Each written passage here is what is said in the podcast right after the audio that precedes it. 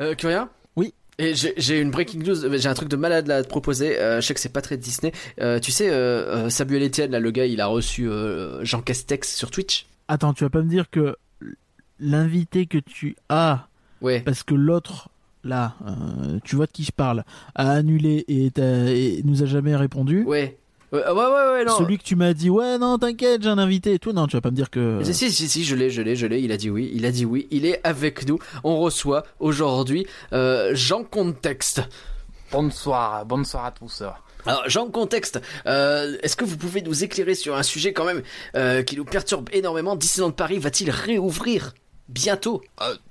Tout à fait, je, je peux parler un peu de ce, euh, de ce sujet, à savoir que actuellement le parc est fermé, comme vous le savez, à cause de la crise du dit Covid-19. Euh, à savoir également qu'une réouverture est normalement prévue début avril, de manière officielle, et donc qu'on peut s'attendre à normalement avoir une réouverture qui sera officielle dans les semaines ou mois à venir. Euh, Tout à fait. euh, Il est, il est complètement con ton contexte. le mec, il, il, a, tout- il a rien dit. bah oui, mais c'est comme le vrai. Ah ouais, Euh, En en fait, ouais ça en marche. fait, euh, bon, euh, je t'ai peut-être un peu menti. C'est quelqu'un qui fait des caricatures. Ah. Mais euh, eh, franchement, t'y as cru. Oui Ouais, allez, on prend. Euh, merci, Jean Contexte. Ah, de, de rien, merci de m'avoir euh, reçu. Je suis euh, très content d'avoir pu euh, m'exprimer euh, devant la France entière, bien sûr, sur votre antenne, euh, qui écoutait, euh, bien sûr, à travers toute la France, encore une fois. Merci euh, Jean Contexte. De rien.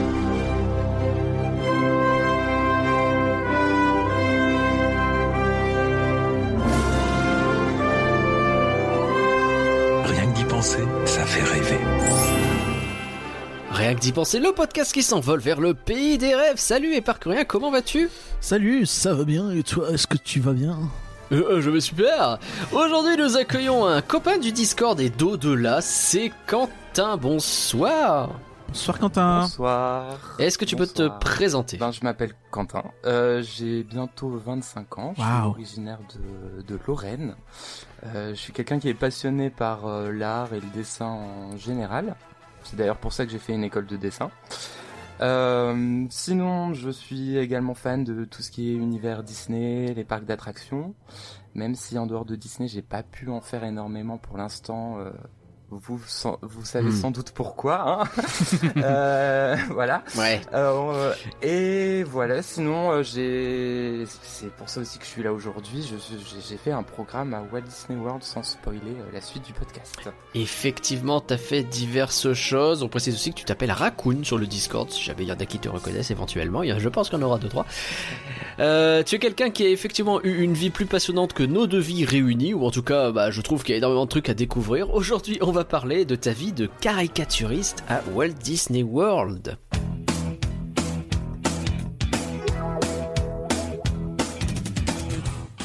Avant de commencer, notre traditionnel remerciement aux personnes qui nous soutiennent et qui sont très gentilles sur patreon.rienquedipenser.com et parce et, euh, et parce que rien. Et par que rien, est-ce que tu es prêt?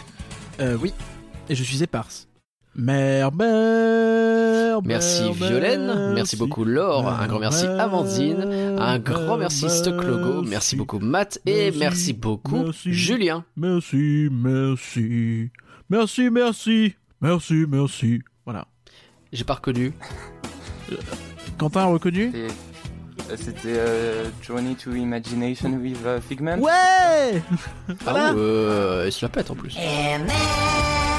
Imagination, imagination. A dream can be a dream come true. With just that spark from me and you. One little spark of inspiration is at the heart of all creation, right at the start of everything that's new. One little spark lights up for you. Bon Quentin, cet interlude étant passé, on va pouvoir s'occuper de toi, en tout cas tout honneur évidemment. Alors, la première fois que nous nous sommes rencontrés tous les trois, euh, c'était dans le monde d'avant, c'est quand Disneyland Paris était ouvert, hein, euh, et c'était justement donc à Paris. C'était la Mais ton- réouverture, justement. Oui c'est vrai, c'est vrai. À. Donc on était dans le monde d'avant, le monde d'après. Ou le monde d'après, le monde d'avant Je sais pas, c'est compliqué. Mais ton histoire de cast member Disney, bah, elle est allée bien plus loin que ça, jusqu'aux États-Unis. J'ai envie de te demander déjà comment elle a commencé cette histoire? Est-ce que t'as commencé directement à Walt Disney World ou est-ce que t'as été d'abord à Paris, etc. Comment ça fonctionne? Alors, moi j'ai eu un parcours un peu particulier parce que j'ai commencé directement à Walt Disney World sans passer par. Paris, ce qui est habituellement plus le chemin que les, les gens prennent quand ils font ce genre de programme. Ouais, c'est vrai que c'est étonnant. C'est vrai que euh, il y a un système qui existe, hein, on connaît. Toi, tu connais sans doute mieux que nous. C'est que si t'es cast member à Paris, t'as moyen de postuler pour être envoyé dans un autre parc à l'étranger et ça fonctionne très bien, quoi. Pendant Voilà, un an notamment, ouais, le, programme d'un an. euh, euh, talent machin, donc pour- notamment pour avoir des Français à Epcot. Mais toi, c'est un cas un peu particulier. hein. Tu, tu, tu faisais pas euh, entre guillemets n'importe quel métier à euh, Walt Disney World et euh, c'est via ton école, je crois, que tu as eu cette opportunité. hein. Oui, voilà, c'est c'est tout à fait ça. Euh, ben, du coup, pour expliquer un peu comment ça s'est passé, c'est que euh, j'ai commencé euh, des études dans une école de dessin sur euh, Lyon. Tu peux dire Et- laquelle ou pas Si ça se trouve. Oui, pas de souci, c'est l'école Émile Cole, qui est en fait une école donc de dessin assez générale sur les troisième premières années, et qui ensuite propose une spécialisation en deux ans pour faire un master. Oui, c'est ça, master. Oui, c'est Euh, ça. Mhm. En cinéma d'animation, en jeux vidéo ou en illustration, bande dessinée. D'accord. Ok. Donc moi j'ai fait les, les trois premières années et en fait à l'issue de ces trois premières années, euh, donc pendant la dernière année, on a la possibilité en fait via un partenariat euh, avec l'école de participer à un entretien pour euh, participer à ce programme. Euh, D'accord. Donc là je fais aussi un petit euh, avertissement entre guillemets. Tout ce que je vais dire dans ce podcast ça concerne le monde d'avant. voilà. C'était Oui, quand bah oui. quand il n'y avait pas le sujet Covid, etc. Et Je, voilà, je bah préfère le préciser. Tu fais bien. voilà. Et donc, en fait, ce partenariat avec mon école, il existe depuis une vingtaine d'années, tout simplement parce que le directeur de l'école a été en contact avec euh, Jess Rubio, dont je parlerai sans doute plus tard, euh, après, quand je parlerai plus euh, de ce que je faisais là-bas, euh, Ouais. qui est en fait le fondateur euh, de tout ce qui est euh, caricature, etc. dans, dans les parcs Disney. Donc ils étaient en contact et euh, voilà, ils ont décidé un peu de, de mettre ça en place il y a 20 ans et donc tous les ans, euh, il y a du personnel de Disney et euh, un ancien élève qui maintenant est resté définitivement là-bas, qui s'appelle Bruno, pour ne pas le nommer, euh, qui, qui, qui reviennent euh, donc dans mon école pour euh, donc faire un entretien avec les élèves qui souhaitent participer à ce programme. Et à l'issue de cet entretien, où on présente un book, on explique nos motivations, on montre notre euh, niveau en anglais, euh, ils sélectionnent. Présente un euh, book, on est d'accord que ça n'a rien à voir avec l'animal. Oui, euh, un book, euh, c'est c'est un. Je, je demande. Oui, de Candide. c'est vrai. Non, Parce que je, je, je parle avec euh, mes, mes termes un peu techniques entre Ah non, mais t'as guillemets, raison. mais je me rends pas spécialement compte. Un book, euh, c'est un espèce de, de petit carnet dans lequel on va mettre plusieurs dessins pour montrer en fait nos, nos capacités, euh, voilà, notre style de dessin, etc. Ok. Donc, ça, voilà, ça permet de savoir ce qu'on. C'est presque un CV, mais avec euh, juste tes euh, capacités euh, techniques de dessin, j'ai envie de dire. Voilà, c'est ça, c'est un espèce de CV de, enfin, ça dépend, on va dire d'une vingtaine de pages où il y a juste des dessins dessus. Je, si je Ok, très bien. caricature un peu sans jeu de mots. Ouais. Et voilà, donc à, à l'issue de cet entretien, euh, il y a généralement euh, trois, quatre euh, étudiants qui sont euh, qui sont sélectionnés, donc qui partent à la fin de l'année, donc euh, année scolaire, en vers août pour un an euh, sur Epcot. Donc t'as as été sélectionné, t'as été parmi ces 3-4 là, quoi. C'est ça. Félicitations. Merci. Vous êtes combien à participer, tu sais pas? On était mon année euh, 8 ou 9. 72 000. Ah, 8 ou 9. Bah, c'est déjà pas mal. Et euh, on a été 4 ou 5, euh, 4 ou 5 à, être sélectionnés. On était un peu plus euh, mon année à être sélectionné. D'accord. C'est une année de gens pertinents, finalement. Euh, oui. ok. Alors, du coup, cette école, on a commencé à en parler un petit peu. C'est quoi exactement? Quel est le quel est le bail? Comment toi t'en arrives à devenir caricaturiste? Euh, alors, de, euh, mon école, euh, je l'ai je l'ai sélectionnée parce que, enfin, un peu comme tout le monde, quand j'étais au lycée, on a tous ces choix à faire. Qu'est-ce que vous voulez faire plus tard, etc. Et euh, durant une de mes dernières années au lycée, je regardais pas mal de, de films euh, Disney, étonnamment. Et euh, en regardant des bonus de DVD, euh, notamment de Lilo et Stitch, Ouais. j'ai découvert un peu les, les coulisses, on va dire, de, de ce qui se passait dans les studios, comment comment était fait un film, les difficultés qui pouvaient être euh, euh, amenées lors de la conception, etc. Ça m'a beaucoup Mhm. intéressé et c'est c'est là que j'ai commencé à, à chercher euh, ce type euh, d'école qui pourrait former à, à du cinéma d'animation ou des choses comme ça parce que euh, voilà enfin je l'ai pas précisé mais de- depuis euh, c'est un peu cliché mais depuis tout petit je suis je suis je suis très euh, euh, comment dire euh, dans le domaine artistique. Voilà j'ai j'ai toujours Mm. euh, voilà fait des fait des bricolages des choses comme ça et voilà. Donc je savais que je voulais faire quelque chose dans ce domaine mais je ne savais pas quoi exactement. Et ce qui m'a plu en fait dans cette école c'était justement le fait que les trois premières années c'était du dessin vraiment de manière générale. Donc on touche vraiment à tout euh, que ce soit Mm. euh, un peu de cinéma d'animation, un peu de jeux vidéo, on fait aussi euh, de la sculpture, euh, euh, il y a vraiment plein plein de domaines différents et euh, en fait le but de cette école, contrairement aux, aux beaux-arts, attention hein, je dis pas ça pour critiquer, c'est qu'elle a été conçue pour vraiment voir les, les bases du dessin et, et qu'on ait vraiment tout, tout ce qu'il faut pour avoir un bon niveau. Hmm, euh, D'accord. voilà. Parce Tu que me fais penser à moi avec mon DUT informatique que j'étais très content de faire parce que ça m'a permis de toucher à plein de trucs différents. Donc j'imagine que c'est un peu le même état d'esprit que t'as eu. euh, voilà, pas t'enfermer tout de suite dans un truc particulier. C'est ça, et je, je me suis dit, ça me permet de, ben, de, de, de, de m'améliorer dans ce domaine, tout en ayant, entre guillemets, trois ans supplémentaires, euh, Hmm. pendant lesquels je peux encore réfléchir, euh, etc. Et au bout de trois ans, de toute façon, j'avais déjà un, un premier diplôme. Ouais, donc c'est tout de suite intéressant. C'est sûr que après trois ans, avoir son diplôme et avoir la possibilité de continuer derrière, euh, c'est sûr que. Oui. Et toi, quand tu vas dans cette école, est-ce que tu, tu, tu as euh, en ligne de mire euh, ce- cette troisième année à Walt Disney World ou pas du tout? Alors j'avais vu effectivement que euh, il y avait cette espèce de partenariat avec Disney. Euh, à l'époque, avant de, de rentrer euh, dans cette école, pour être tout à fait honnête, je ne connaissais pas toutes les conditions, qu'est-ce qui était euh, euh, prévu dans ce programme, etc. C'était assez vague. Je savais juste qu'il y avait voilà ce- cette option. Euh, mais euh, c'est quand même resté dans un coin de ma tête. Ouais, et, et du coup, je me suis dit ah ouais, ça serait top. Parce que j'avais aussi cette envie de éventuellement travailler un jour pour un parc Disney, même si je pensais pas tout de suite aller aller directement aux États-Unis, bien sûr. Ah bah là, là t'as commencé, euh, t'as fait quand même un début tonitruant là dans les parcs Disney. Félicitations. ok.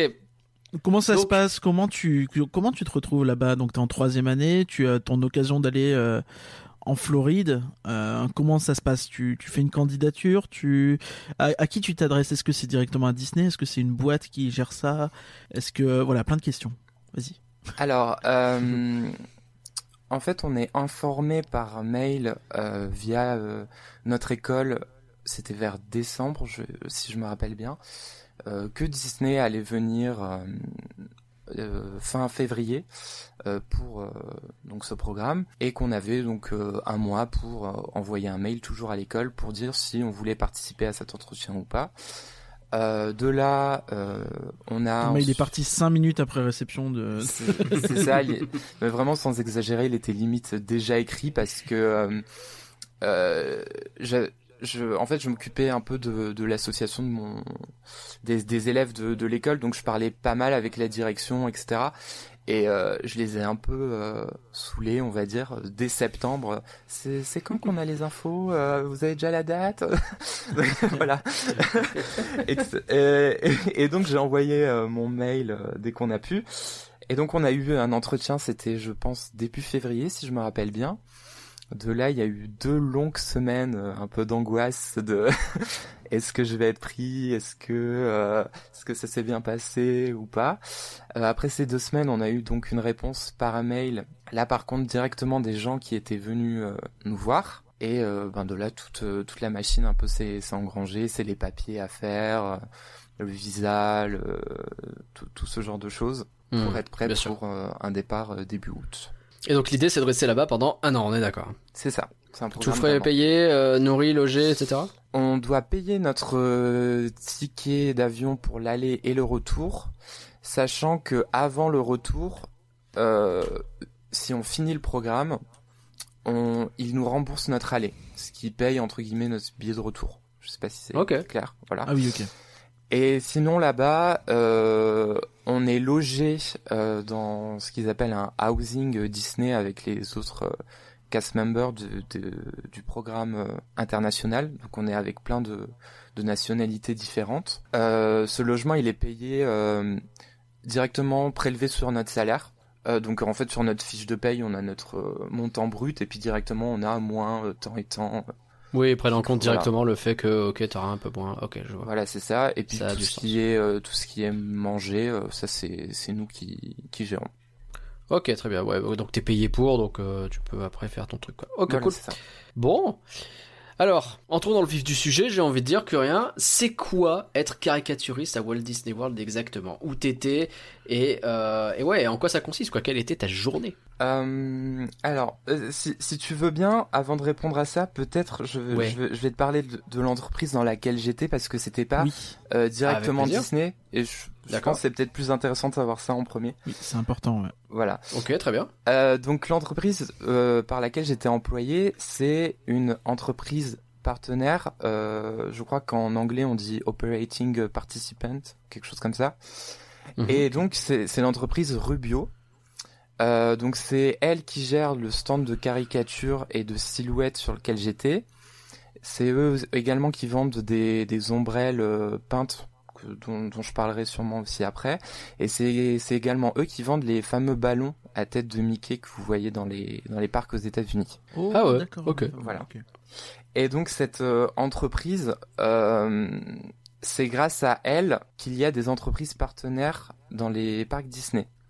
C'est-à-dire que le fondateur euh, Jess euh, Rubio, euh, en fait, dans les années euh, 60, au début de Disneyland en Californie, euh, il a rencontré Walt euh, pour une raison que, j'ignore précisément. Et euh, en gros, la, la- là, je vais vous faire une légende à la Disney, comme on les aime. Mhm. C'est que de base, il a réussi à négocier l'installation d'un stand de caricature pendant deux semaines à Disneyland peu après l'ouverture. Et donc, euh, le dernier jour de ces deux semaines, le soir, alors qu'il fermait son stand parce que c'était la fin de sa journée, dernier jour, il y a une fille qui arrive, euh, qui, lui demande une caricature, lui explique que euh, malheureusement il ferme. Et mais que comme c'est son dernier jour, il va faire une petite exception. il veut bien faire un peu de d'heures sup comme on dit pour faire son son portrait. Donc il fait son portrait. Et euh, à la fin de son portrait, il y, a une, il y a une petite main sur son épaule euh, qui lui dit euh, Ah, c'est super ce que vous avez fait, euh, vraiment cool. Et euh, donc cette, cette petite main, c'est celle de Walt. Et en fait, cette fille, c'est une des filles de Walt, selon la légende. Ah. Voilà. Ce qui fait, voilà, ce qui fait qu'après, euh, il a négocié le, le, le fait que euh, ces deux semaines se transforment en, euh, Bah, en chose- éternité, voilà, en éternité de plaisir. Je me permets de rebondir. C'était dans les années 50 ou 60 T'as dit 60 au début. Mais après, t'as dit à l'ouverture de Disneyland. Ouais, Du ouais, coup, je vois une incohérence, monsieur. mais parce que je, je encore une fois, c'est une légende. et J'ai, j'ai pas de, j'ai pas de date précise, mais il me semble que c'était autour de l'ouverture de. Disneyland. Voilà, donc euh, Oui, c'était peut-être en 60. C'est pas loin de l'ouverture. Hein, c'est 5 ans. C'est pas non plus. euh, Voilà. 42 Voilà, avant. Jésus-Christ. On va dire, on va dire, euh, ça passe. voilà. Ok, donc t'es dans une dans un prestataire, si je comprends bien, qui euh, qui fait des trucs depuis Disneyland euh, euh, en Floride. Et alors du coup, à Walt Disney World, donc il y a des entreprises comme ça qui peuvent faire des trucs depuis l'intérieur des parcs. C'est Et ça. donc ok. Et donc ça c'est un des trucs. Et donc tu dis ils tiennent notamment un stand qui fait des caricatures, ils vendent des ombrelles, etc. Très bien. Et donc toi tu débarques là-dedans le premier jour. Comment ça se passe? Alors le premier jour, on a d'abord une ferme, une euh, une journée qui s'appelle euh, Tradition. son nom. Tradition. Merci, c'est que rien qui me rappelle ça. Mais t'en fais pas. hein, en, en France, c'est la même. Donc, euh, voilà, en on France, c'est entend la- parler. C'est ça. En France, c'est la même chose. C'est un, ben, c'est comme son nom le dit, euh, une tradition. C'est-à-dire que tous les cast members ont cette journée. C'est c'est une journée où vous inculque un peu les, les valeurs de l'entreprise. Euh, Le pognon. Voilà, voilà. Non, Je sais ce qu'il a dit. Voilà. Non. J'ai failli, j'ai failli l'avoir. non, toutes les valeurs de l'entreprise, ce qu'on va pouvoir euh, voir éventuellement pendant notre programme, etc. Euh, Ok. Et euh, bon, nous on l'a pas eu, mais traditionnellement, il y a, il y a Mickey qui arrive et qui nous donne notre pr- petit ID, euh, voilà, euh, à la fin de la journée. Et donc une entreprise euh, externe euh, fait exactement la même journée de tradition que les cast members Oui, oui. Euh, alors je sais, honnêtement, vu que c'était le premier jour, je me rappelle plus exactement si on avait des cast members officiels Si entre guillemets, mélangés. mélangés avec nous ou pas. Mais, euh, mais en tout cas, on était euh, plusieurs de d'entreprises diverses euh, ce jour-là dans dans la salle qui se tient à la euh, Disney University, euh, qui, comme son nom l'indique, est une espèce de D'université, j'ai bon. de, de bâtiment universitaire, on va dire, mais propre Gagné. members euh, dans les backstage euh, de Walt Disney World. Ok. Donc euh, ce truc qui vous présente un petit peu les valeurs de l'entreprise et on imagine ah, il faut toujours sourire aux enfants parce que les enfants quand même ils aiment bien quand on leur sourit. Euh, une fois que tu sors de ça, c'est là que tu fais ta première journée sur le parc? Alors pour, euh, alors toujours, hein, je vais parler pour moi. euh, donc Bien sûr. ensuite on a on a eu une semaine où on travaillait en backstage avec euh, le fameux Bruno que j'ai cité précédemment, qui donc euh, était un ancien de de mon école et qui depuis maintenant vit là-bas et est un peu le le, le manager, on va dire, euh, principal du stand euh, sur le pavillon français. Et donc on a eu Un mentor parfait, hein, j'ai l'impression. voilà, c'est ça. et euh, donc euh, on a eu une semaine de formation euh, à Magic Kingdom, donc euh, en backstage, pour euh, nous montrer euh, tout, toutes les Ah, techniques. en sous-sol. Euh, non, pour le coup, on n'était pas en sous-sol. Ah mais non parce que le saviez-vous euh, Voilà Magic Kingdom, les sous-sols, les backstage, tout ça pas à Paris. Oui, on sûr. connaît la référence, on a vu, euh, on a vu l'épisode de Imagineering Story. Oui, mais il faut toujours le rappeler. T'as raison, t'as raison. Et donc euh, pendant une semaine, il nous montre. euh, Alors, il nous apprend pas à dessiner parce que évidemment, il, il- il sait très Ah bah, bien. vous savez, quand même. Voilà qu'on sait. C'est plus les techniques à, à aborder vu qu'on est dans un parc et qu'on a un, un temps à respecter pour faire une caricature. Et aussi le fait que, euh, contrairement à beaucoup de stands de caricature, euh, nous on n'utilise pas des marqueurs ou des choses comme ça. Qui, qui est ce qu'on voit la plupart du temps. Euh, nous, on est resté Mhm. un peu à une technique beaucoup plus traditionnelle. On utilise du pastel, donc c'est beaucoup plus long que, que du marqueur où vous pouvez sur- sûrement voir des, des caricatures faites en 5 minutes, euh, 10 minutes. Euh, Oh, nous, bah on- oui, à Montmartre, Naples. voilà, c'est ça. Nous, on est plus sur du euh, 25 minutes. On, on a une technique euh, plus lente. Donc, il nous montre voilà comment euh, comment aborder ce ce médium. Euh, voilà, et il nous montre également comment faire des silhouettes. Euh, qui qui là, c'est une autre technique, c'est du papier euh, découpé. Et euh, c'est à peu près tout ce qu'on a eu pendant cette formation. Donc en gros, une grosse semaine pour apprendre euh, comment on fait des caricatures à Walt Disney World, quoi. Voilà, c'est ça. Ok, ça. très bien. Ça te semble chaud sur le moment ou euh, est-ce que tu te dis, euh, wow, le premier jour, je serai jamais prêt? C'était plus avant d'avoir le début de cette formation, Ouais. parce qu'on a quand même euh, visité avec euh, ce fameux Bruno euh, le, le pavillon français, euh, histoire de nous montrer un peu où on allait être, euh, parce que aucun de, aucune des personnes avec lesquelles j'étais n'avait visité le, le de parc aux États-Unis avant. Euh, Ouais. Et même moi, je suis, euh, je suis team. euh, J'essaye de pas me spoiler quand je n'ai pas encore Oui. été dans un parc. Donc j'étais en full découverte. Et donc quand j'ai vu le stand, euh, le fait qu'on était un peu euh, lâché seul face euh, face aux Hmm. guests euh, et qu'on devait ben produire un dessin pour lequel les gens euh, payaient quand même Oui. euh, en, en très peu Petit de peu temps de stress, quoi, d'un coup. voilà, c'était un peu de stress. Surtout que, ben même niveau niveau prix, les gens payaient quand même un minimum de, de 20 20 dollars, donc on va dire une vingtaine d'euros euh, Ouais. au minimum pour une caricature. Et puis suivant le nombre de personnes et, ce qu'ils voulaient, ça peut monter euh, très très haut. Donc Mhm. voilà, c'est c'est quand même un coup. Et euh, sur le coup, on se dit, euh, les gens doivent s'attendre quand même à un certain résultat pour euh, pour le prix qu'ils ont payé. Quoi, on peut pas euh, on peut pas faire n'importe quoi. Et puis après, tu t'es rendu compte qu'en fait, la moindre merde, ça fonctionne bien. Hein. Ben tu rigoles, parle mais après, on en parle après, mais oui. Ah, Ah, merde. Ah, ok, très bien. Je, ne brûlons pas les étapes, mais très bien. Je vois que j'ai- mis le doigt sur quelque chose. Ah, Alors. tu, tu connais les gens, hein, tu connais. euh, À deux doigts de faire des procès parce qu'ils ont fait un gros nez, tu vois. ah putain, j'avoue. États-Unis. Ok, donc, euh... donc ton premier jour, tu vas. Tu vas sur quel parc? Alors, au, au tout début, euh, et ce pendant plusieurs semaines, j'étais exclusivement sur Epcot. Euh, tout simplement parce que, en fait, dans notre programme et dans notre visa, on est des euh, représentants culturels.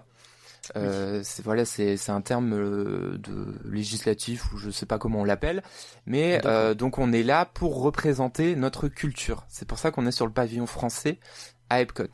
Et comme vous l'avez Ah, J'espère que t'as bien représenté la culture française. Attention. je l'ai bien pré- représenté. Et comme Ça, ça euh, veut dire oui, j'ai bien bu le soir. Ah bah bravo. ah non, bah, tu me connais très mal Nagla. je suis la personne no fun des groupes qui qui va jamais en soirée. Euh, ah, fort bien, fort bien. On va, on se retrouve d'une certaine façon. Et euh, voilà, comme vous l'avez un peu, euh, euh, désolé, désolé. Je sais m'amuser de temps en temps cependant. Euh, mais comme tu l'as dit euh, précédemment, euh, dans chaque pavillon, euh, parce qu'on le rappelle, Epcot est composé de, de plusieurs pavillons représentant plusieurs nations. Ben, dans chacun de ces pavillons, ce sont quasiment exclusivement des personnes venant du pays représenté. C'est ça. Donc, on rappelle, on repose le contexte. On est en Floride, hein, dans Walt Disney World, et on est à Epcot. Et Epcot, il est divisé en plusieurs parties, et notamment que rien, une partie où il y a tous ces pays qui sont représentés, c'est ça? Euh, oui, oui, c'est ça, absolument. Donc il y a plein de parties, de pays qui sont représentés et euh, et donc euh, effectivement, euh, notamment c'est euh, chaque nationalité et chaque pavillon est représenté uniquement par des employés de sa nationalité normalement. Et toi, que rien pour notre, parce que bon, on rappelle que là, on, on- normalement, on devrait être revenu de Walt Disney World, là, s'il n'y avait pas eu des histoires de virus un peu chelous. Euh, on se devrait être revenu à l'heure qu'il est, et donc tu aurais déjà dû faire ce qu'on appelle le tour du monde. Est-ce que tu veux présenter aux gens ce que c'est ou pas du tout? Je suis pas sûr d'assumer. non, non, c'est un truc qui se fait beaucoup aux États-Unis. Bon, après, euh, il y, a- y a plusieurs façons de le faire et il y a évidemment des gens qui savent se mettre des limites ou pas. Mais en gros, le principe, c'est d'aller dans chaque pays. euh, alors, je crois que c'est 12 pavillons. Je sais plus 14. Euh, j'ai pas compté là, mais euh, ça doit être autour de 12 effectivement. C'est ça, ouais, environ. Tu dois donc euh, effectivement prendre un euh, verre euh, alcoolisé dans chacun des pavillons, voilà, et essayer de survivre.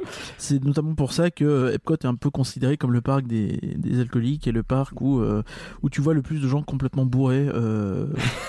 Euh... Ce qu'on imagine très peu dans un Disney finalement, là où euh, il était interdit de servir du vin à Disneyland Paris à l'ouverture. euh. Alors, alors, alors, euh, là-dessus, euh, on va revenir là-dessus. Faut savoir qu'en fait, ils avaient prévu hein, de servir du vin à Disneyland Paris et que c'était des problèmes euh, techniques et de, de, de fournisseurs, je crois, qui font, qui n'ont pas pu en servir au début. Euh, Mais non, c'était une légende urbaine, par le fait que-. Effectivement. Bah, après, en réalité, je crois que euh, le vin a été servi genre un mois après le début de de, de, de l'ouverture, tu vois. Donc les mecs ont pas en un mois Mm. euh, claqué des doigts, appelé les fournisseurs, fait venir, tout préparer, tu vois. Ça paraît peu Mm. probable quand même. Et, euh, oui, c'est vrai, c'est vrai. Voilà, c'est un peu mythes.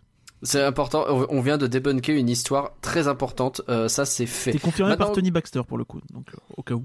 Dans des Ah bah, podcasts. euh, tant mieux, tant mieux. Euh, maintenant qu'on est revenu sur ce point euh, capital, je pense, reprenons donc sur ta première journée. Donc, tu débarques à Epcot, euh, dans le pavillon français, et euh, j'ai pu voir les photos, tu es habillé d'une superbe marinière. Euh, oui.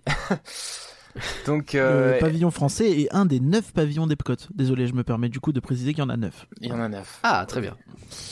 Et, euh, et donc euh, tout à fait. Donc chaque donc comme chaque pavillon a une une nationalité différente, donc euh, on a un peu euh, tous euh, un costume un peu euh, cliché, on va dire, de notre nationalité. Et nous, en l'occurrence, vu qu'on est à l'extérieur, euh, vous, vous pouvez chercher des photos du stand sur internet ou euh, même, je crois, que sur votre Twitter, vous allez sûrement en partager une, si je dis pas de bêtises. On va en mettre sur une sur Twitter, normalement. Voilà. Ou euh, comme vous pouvez le voir, donc notre stand est à l'extérieur et ça reproduit un peu ce qu'on peut voir sur les quais de Seine avec des, des caissons accrochés au bord du, du World Showcase Lagoon, qui est un Mm. peu du coup euh, l'équivalent de, ben, de la, la scène à Paris. Et euh, donc euh, comme tenue, on a une jolie marinière avec un, un petit foulard rouge. Euh, on n'a pas de béret, hein, par contre. Mais Faut pas voilà, ça c'est notre costume qui était propre aux artistes d'Epcot et que vous pouvez voir aussi de temps en temps quand il y a des festivals à l'extérieur sur le pavillon français. Ok. Du coup, euh, donc tu débarques à Epcot, euh, t'es avec ton petit costume et tu commences à s'installer et à faire venir et à faire euh, passer les premiers euh, guests, les premiers clients finalement. Euh, comment ça se passe au début? Tu t'en sors bien? Alors, euh, au début, il y avait encore l'équipe euh, de, de l'an passé. Euh, la première semaine, ce qui était bien, c'est que c'était un peu une semaine de, de transition où pendant 2-3 jours, les anciens étaient encore là. Ce qui fait que les 2-3 premiers jours, c'est quasiment eux qui, qui n'ont fait que dessiner. Et donc nous, on était un peu là en observation.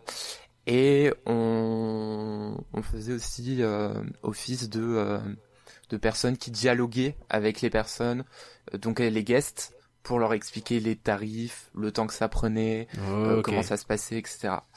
Donc euh, ça c'était plutôt bien, ça nous a permis de rentrer euh, pas non plus trop directement. Ouais, tu m'étonnes. C'est bien, ils vous tiennent bien la main, n'empêche, hein, euh, en termes de formation, etc. euh, Il y a le temps qu'il faut, quoi. En, en tout cas, sur notre entreprise c'était le cas. Je je sais, Bon. je, je sais pas si c'est le cas partout, mais en tout cas chez nous Oui, oh. c'était le cas. Bon, tant mieux, tant mieux. Oui. Et donc, une, euh, ta première semaine se passe et après, donc, tu commences à faire tes premières caricatures, quoi. Voilà, tout à fait. Euh, donc euh, généralement sur le stand on était euh, deux à trois personnes. Ouais. Sauf euh, grosses semaines comme euh, quand quand quand il y a des fêtes de Noël ou des choses comme ça où euh, on monte euh, parfois à 4 voire 5 sur Donc, c'est les personnes qui attendent pour faire le- les caricatures, tu veux dire? C'est ça. En fait, on est trois sur le stand. Euh, Mhm. C'est un système de roulement, c'est-à-dire euh, le premier qui a commencé le matin aura le premier dessin, etc., etc. Hmm, ok. Euh, et donc quand, quand les quand les guests arrivent, on leur explique comment ça passe, on commence un dessin. Si on a personne, généralement ce qu'on fait, euh, c'est qu'on s'installe tout simplement derrière notre chevalet et on commence à dessiner dans le vide entre guillemets. Et généralement ça, ça attire les gens, euh, ne serait-ce que par curiosité. Une fois, il tombe sur un, un Donald dessiné sur une feuille et. Ah ben, ben c'est bien que tu dises ça parce que non, euh, parce qu'on n'avait pas le droit de dessiner des personnages euh, copyrightés. Hmm. D'accord. Voilà. ok. Donc, juste des gens autour de vous, éventuellement, des choses comme ça. Euh, bah, ce qu'on faisait, c'est qu'on avait une petite imprimante photo dans notre euh, dans notre euh, carte où on rangeait nos affaires, euh, Ouais. parce qu'on faisait aussi des animaux en dessin. D'accord. Et donc autant les personnes, on leur demande de, de rester assis euh, 25 minutes, autant les animaux, euh, même si les gens les ont sur place parce que chien Mm. guide ou autre, on va quand même faire l'option photo. euh, déjà parce que l'animal euh, rester 25 minutes à essayer de pas bouger, c'est peut-être pas top Oui, c'est pas ou- possible. et en Ça, plus, c'est- difficilement possible. Donc généralement, Ouais, on- du coup, on, on pouvait imprimer une, une photo et, et travailler comme ça euh, pour faire les, les animaux. Ok. Très bien. Tes premières caricatures, ça se passe bien Les gens sont contents? Euh, oui, les gens, euh, les gens sont, sont, sont plutôt dans l'ensemble très bienveillants. Euh, Et puis encore une fois, on, on avait trois ans de dessin derrière nous, donc euh, même si Oui. effectivement on a vu une évolution au fur et à mesure de des semaines et des mois par rapport à nos premiers dessins, euh, c'est- ils étaient tout à fait corrects les premiers quoi. Hmm. Ah bah, C'est bien, c'est bien. Je tiens juste à corriger ce que j'ai dit plus tôt. Il n'y a pas 9 pays, il y a 11 pays. C'est juste qu'il y en a deux qui ont ouvert entre temps. Donc je vais vous faire la liste comme ça on est clair. Comme ça j'ai personne qui va venir me voir et m'insulter sur Discord. Donc il y a le Canada, le Royaume-Uni, la France, le Maroc, le Japon, euh, les États-Unis, l'aventure américaine bien sûr, euh, l'Italie, l'Allemagne, la Chine, la Norvège et le Mexique. Voilà. Bien sûr. Maintenant, tu vas pouvoir faire la liste de tous les alcools qui sont vendus à Non, non, ça va Non. long. On n'a pas assez de temps. Euh, ok. Ce qui est bien, c'est que c'est un peu le fil rouge de ce podcast. Combien y aura-t-il de pavillons à la prochaine intervention Non. Non mais ce On coup-ci c'est bon. Ce coup-ci c'est bon, Ah, on est ce sûr. c'est bon. euh, Très Et il bien. se dit, euh, enfin les gens ont fait des calculs et en gros il pourrait y en avoir au maximum euh, 5-6 de plus, mais euh, mais c'est compliqué. En fait, ce qui est assez intéressant, c'est parce que je, je je voulais donner cette info parce que ça rejoint un petit peu le fait de pourquoi il y a euh, un programme international, pourquoi il y a des choses comme ça. Et en fait, il faut savoir que les pavillons sont en partie financés par d'autres pays. Alors quand on dit d'autres pays, il faut savoir que c'est pas les gouvernements forcément. Alors il y a parfois des gouvernements, mais la plupart du temps, c'est des entreprises en fait qui financent. Donc les entreprises qui vont vendre euh, les trucs sur place. Donc par exemple, euh, en France, si euh, je retrouve, euh, il y a Guy Larouche, Lançon Champagne, les chefs de France, donc avec Paul, Go- Paul Bocuse, Bocuse. tout ça. Et, tu vois, par exemple. Voilà. Ok, et donc c'est euh, eux qui payent euh, du coup pour qu'il y ait un pavillon en France. En gros, ils payent pas mal de choses, pas tout, mais ils participent au truc. ouais, ils, payent un loyer, ils payent des Ah. trucs, mais ils payent pas tout non plus. Faut pas déconner. Ok, ouais, c'est bien le capitalisme ça, hein, Ah, c'est- une belle... euh, Si tu veux des précisions euh, sur le pavillon français, euh, pour euh, chef de France Paul Bocuse, c'est par exemple eux qui s'occupent de tout ce qui est euh, restaurant sur le pavillon. Ils tiennent aussi la, la boulangerie euh, dans, dans les halles. Euh, tout ce que tu as cité en termes de d'alcool, c'est c'est un c'est une boutique qui est spécialisée en vin où euh, les personnes peuvent soit acheter des bouteilles, soit euh, déguster euh, sur place euh, en payant un verre. Et il y a également ben, des boutiques de, de parfums. Ouais, c'est ce qui explique aussi qu'il y ait autant d'étrangers, dont euh, notre cher euh, Quentin, euh, à Epcot. C'est ça. Bien sûr. Du coup, ton matériel, en gros, c'est euh, t'as ton chevalet, euh, t'as tes crayons euh, pastel, tu dis, c'est ça? Alors c'est des craies pastel. Euh, Ça ressemble un peu euh, à des. Ima- Pour faire simple, vous pouvez imaginer des craies que vous utilisez, vous utiliseriez pour pour écrire sur un tableau niveau taille. C'est juste que c'est Mhm. beaucoup plus euh, friable et, et bon, c'est c'est du pastel, donc c'est c'est une matière différente. C'est juste pour que vous Ouais. imaginez le truc. Et on a également aussi des des craies euh, beaucoup plus grosses euh, en forme de bloc pour euh, pour faire du plus du remplissage, des zones d'ombre ou ce Ah genre oui. de choses. Donc ça c'est pour euh, tout ce qui est euh, la palette pour le dessin et euh, pour ce qui est silu- les silhouettes, euh, on utilise un, un ciseau qui est un ciseau euh, chirurgical. Donc euh, si on a des médecins, c'est un euh, Militez 5 euh, 250, voilà. C'est c'est une info précise. Précis, ce soir. Ah bah, contrairement au nombre de euh, pavillons. Alors... Ah, maintenant on a l'info, ça va. Ouais, maintenant il y a l'info, euh, Nagla. Oh là, ça va. Je plaisante. Ok, t'es placé en extérieur, t'es placé en intérieur? Ex- Histoire que ce soit bien clair. exclusivement en extérieur euh, D'accord. sur, sur, sur Epcot. On est protégé Ah. par euh, des, des espèces de, de, de, de pa- parasols géants.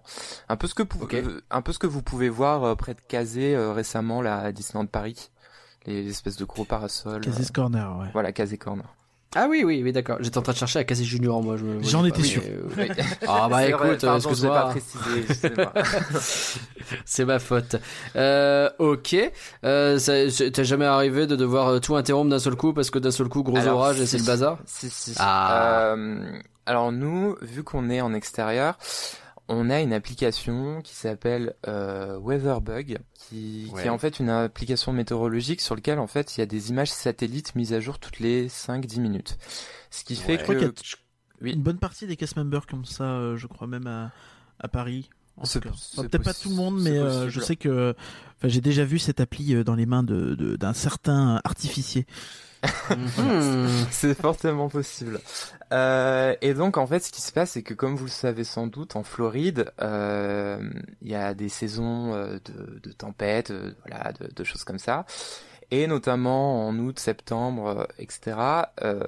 il peut y avoir des, des, des, des gros orages, des pluies qui viennent mais vraiment euh, d'une seconde à l'autre. Euh, comme comme comme j'aime bien l'illustrer, c'est c'est vraiment la scène dans Bienvenue chez les Ch'tis euh, quand Camerade passe l'autoroute le le panneau et que ça tombe d'un coup, c'est exactement ça. Euh, Ah qui- ouais. voilà. Euh, ce qui fait que du coup on a cette application et quand on sait qu'il va y avoir ce genre de choses potentiellement dans la journée, on regarde très régulièrement pour euh, dès qu'il y a la moindre goutte ou le moindre nuage vraiment beaucoup trop suspect. On a aussi, euh, pour la petite anecdote, un point de repère euh, à l'horizon où en fait on voit un hôtel depuis le parc et on sait que si l'hôtel disparaît à cause euh, des nuages de pluie, ça veut dire qu'il est en train de pleuvoir et que d'ici voilà cinq minutes, euh, voilà. Et donc, euh, bah, généralement, quand il y a ce genre de choses, on a euh, environ cinq minutes pour tout remballer et aller nous nous mettre à l'abri en backstage, parce que le souci, c'est que euh, en plus du risque de mouiller le matériel, il y a un danger de, de se faire foudroyer ou ce genre de choses. Oui. Donc Ah euh, ouais, ouais, je voilà, dommage quand même. voilà, ce qui est pas cool, effectivement. Euh, donc c'est pour ça, dès qu'il y a le moins de soucis, on doit tout remballer et aller dans une euh, salle de, de pause à, à l'arrière en attendant que que le temps revienne Que ça passe quoi. à la T'as normale. déjà eu des journées où t'as passé ta vie à rentrer, ressortir, rentrer, ressortir? Euh, oui, ouais. Il y a, il y a une journée, on est resté, je crois, si je me rappelle bien, 3-4 heures euh, Ah ouais. dans, dans, la, dans la salle à attendre euh, que, que ça passe, Non, que ça revienne. Voilà. C'est vrai qu'on se rend pas compte forcément du climat. euh, Ah bah la Floride c'est ça, hein, c'est des gros orages Floridien, et euh, extrêmement tropical comme climat. Donc euh, Tout à fait. Bon, est-ce que dans l'ensemble, cette expérience de caricaturiste comme ça, là, c'est, est-ce que c'était plaisant à faire au jour le jour? C'est, t'en tires du positif plutôt? Ah oui, globalement, euh, après c'est comme tout, hein, il y, a, il y a toujours des jours où euh, vous êtes un peu moins en forme, où vous tombez sur une personne pas très sympathique ou quoi. Je vais pas dire que ça sûr. exister, mais euh, dans euh, 98%, même 99%, euh, j'en retire que du positif. Ce que j'ai adoré, c'était que nous, on avait ce côté privilégié, entre guillemets, c'est comme on passait du temps avec les gens, du fait qu'on les dessinait, c'est qu'on parlait avec euh, plein de nationalités différentes. Euh, parce que sûr. voilà, c'est pareil, à Walt Disney World, il y a, il y a le monde entier qui vient de visiter. Et donc, euh, dans la même journée, vous pouvez euh, parler avec quelqu'un qui vient de Floride, comme euh, quelqu'un qui vient euh, de Tokyo. euh, vo- voilà, il y a vraiment euh, plein de plein de nationalités différentes qui viennent et qui vous racontent euh, leur euh, journée sur le parc ou euh, qui commencent à vous raconter leur vie des fois. voilà, il y a vraiment de tout et c'est c'est c'est c'est- voilà, c'est génial. C'est chouette, c'est chouette, c'est un bain de de culture et de et de et d'anecdotes finalement. tu dois avoir des, des Français aussi, ça va être assez marrant de voir des Français s'arrêter au pavillon français, euh, Oui, et puis caricaturer par un Français quoi. C'est ça. Et puis généralement, les Français, euh, ce qui est drôle, c'est qu'ils pensent que les castes sont des acteurs. Du coup, ils viennent nous tester euh, en Ah, pensant qu'on est des Américains qui font semblant d'être Ah français. oui forcément. Donc on a toujours, euh, on a toujours ce truc où ils viennent euh, en mode, ils commencent à nous parler français et là on leur répond bah normalement et ils sont là en mode ah mais mais vous êtes vraiment français? Euh, oui. c'est marqué Bah sur oui, mon tag, Ah, c'est pas, euh, c'est pas voilà. Et puis bon, euh, But you are French. voilà. Et, et, et, et à l'inverse, on a euh, les bah, les pas français qui viennent et qui nous sortent leurs meilleures répliques de films ou quoi euh, en Mm. mode lumière. Oh euh, bon appétit. euh, bonjour, voulez-vous coucher avec moi aussi non? Oui, on- oui. Ce qui, est, ce qui est drôle, c'est que souvent les gens ne savent absolument pas ce que ça veut dire, Ouais, évidemment, évidemment. et on l'a beaucoup trop, euh, beaucoup trop souvent. Oui, oui, c'est sûr, c'est m'étonnes. sûr. Quel enfer. bon, qu'est-ce que est-ce que t'as des anecdotes? Je vais te poser quelques questions, on va voir si t'arrives à Qu'on se parlait positives ou les négatives? Euh, bah, déjà, je voulais te demander un peu le moment le plus magique que t'as vécu en tant que caricaturiste. Moment magique. Euh, magique. Ça va, on n'est pas une, Euh, on n'est pas une pub pour Disney aussi. Hein. Des questions que t'as, toi Ah, les moments magiques, Euh, les moments de magie. En vrai, il y en a. quand j'ai reçu ma paye. Non. en vrai, il y en, il y en a deux. Euh, je triche un peu. hein. Le, Déjà. le premier, euh, c'est un peu général parce que ça s'est passé plusieurs fois. C'est que parfois, les, les personnes viennent et organisent via euh, notre stand des demandes en mariage. Ah. Ce qui fait que on a souvent l'ami qui vient 30 minutes avant, nous disant, euh, nous montrons une photo de la personne et expliquant, oui, ils vont venir, faites comme si vous n'étiez pas au courant, ils veulent ça, ça, ça, et enfin, le monsieur veut demander euh, madame en mariage, par exemple, et donc euh, dessinez-les euh, en caricature euh, dans une position où, euh, voilà, euh, Hmm. vraiment caricaturale, où euh, le, le genou euh, posé à terre, il tend une Bien bague, sûr. etc. Donc euh, ensuite, les, généralement les personnes viennent. euh, on a prévenu un peu tout le monde sur le stand. On, on joue au bienvenue. euh, on ne s'est jamais vu. Installez-vous. Et donc on, on les dessine. Et euh, donc à la fin, on leur montre le résultat. Généralement, la personne qui n'est pas au courant ne comprend pas pourquoi il y a ce dessin. Et puis c'est là où euh, l'autre personne se met à genoux, Se euh, met à dans la genoux, bague oui. et voilà, fait la petite demande. Oh, c'est beau. Et donc euh, voilà, c'est toujours euh, assez euh, émouvant de, de participer à, à ça parce qu'on est pris dans le truc. euh. Puis en même temps, c'est c'est drôle parce que souvent on met une petite pancarte de notre côté une fois qu'ils sont installés pour dire aux gens Mm. ne dites rien, une demande en mariage est en cours. Euh, parce que habituellement, souvent les, les gens, même qui ne se font pas dessiner, passent à côté de nous vu qu'on est en extérieur. Ils Oui, font des regardent, commentaires, regardent, et, etc. Hmm. Donc euh, voilà. C'est la pancarte. pour Félicitations. Attends, mais ta gueule en fait Félicitations. Bon, tu sais, moi, je suis juste assis et je fais rien là. hein. Mais en plus, une fois, je je- j'en ai fait une des donc des demandes dessinées. Ça a Et- été refusé? Non, non, non, ça- j'ai jamais eu ce cas heureusement. Mais Ah. pen- pendant le dessin, la, la la compagne ne savait pas qu'elle allait être demandée en mariage et elle a lancé deux trois fois. Euh, ah, euh, en plus, j'attends toujours que tu me fasses ta demande euh, et tout. euh, T'as encore un an pour le faire et, ça. et moi, j'étais là en mode oui, bah, deux secondes, ça vient dans 20 minutes. Hein. Oui, bah une seconde. C'est le mec qui s'énerve d'un a seul coup. Bah, ça va. ça ça, c'était drôle. Et euh, sinon, la deuxième, euh, ça s'est passé euh, à Magic Kingdom. Euh, pendant la saison de Noël, en fait, il y, y a un show sur le château où, où Elsa vient euh, illuminer le château. Euh, et donc le château scintille mille feux et, et la neige tombe du ciel, même en Floride. Et euh, avec euh, ben, une collègue, Suzanne, hein, si, hein, si jamais elle écoute euh, le podcast, euh, un jour en fait, euh, voilà, vu qu'on connaissait un peu le show par cœur, euh, on s'est amusé parce qu'on n'avait pas de dessin à faire sur le moment et qu'on a été assez proche du château à euh, faire des mouvements de, de de, de bras un peu similaires à ce que euh, Elsa ferait pour faire euh, ses sorts. Hein. Je pense que vous voyez un peu euh, Hmm. dans les Oui, oui. divers shows. Et en Et fait, à on a gauche et à droite, tourbillon et en l'air. voilà ce genre de tourbillon euh, avec les... voilà donc il y avait la musique Elsa qui était un peu plus loin donc euh, au niveau du château et nous qui faisions ça et il y a une petite fille euh, qui qui dit à sa maman ah maman maman regarde ils sont en train d'aider Elsa et tout et, c'était trop chou euh. voilà Ben oui, mais bien sûr que vous aidiez Elsa. Euh, bon, ça, c'était tes moments les plus magiques. Peut-être, peut-être le plus drôle que t'as vécu, si t'as un truc un peu fun qui t'est arrivé? Alors en fait, faut savoir que à Epcot euh, et même à Walt Disney World en général, euh, il y a beaucoup de gens qui utilisent des, des espèces de scooters pour se déplacer. C'est un peu comme des fauteuils à, ben, à moteur euh, pour se déplacer dans le parc vu que le resort est très grand. Et euh, en fait, un jour, on a une personne euh, qui vient et euh, qui était vraiment désagréable avec nous et qui nous demande si on peut recharger son scooter. Alors on lui explique gentiment qu'il y a une borne de recharge près de près de l'accueil euh, d'un des accueils du parc et qu'on peut y aller sans souci. euh, Enfin voilà, re- recharger son appareil. Et euh, et donc euh, un part, euh, voilà, toujours, elle était un peu énervée. Et en fait, on se rend compte qu'en face de nous, il y a une prise euh, euh, près, près d'une façade. Sauf qu'en fait, cette prise, il y a un petit panneau pour dire qu'il ne faut absolument pas l'utiliser parce qu'en fait, c'est une prise qui, qui sert pour un spectacle qui a lieu plusieurs fois par jour en face de notre stand sur le pavillon. Oui, forcément. Et donc, on s'installe là.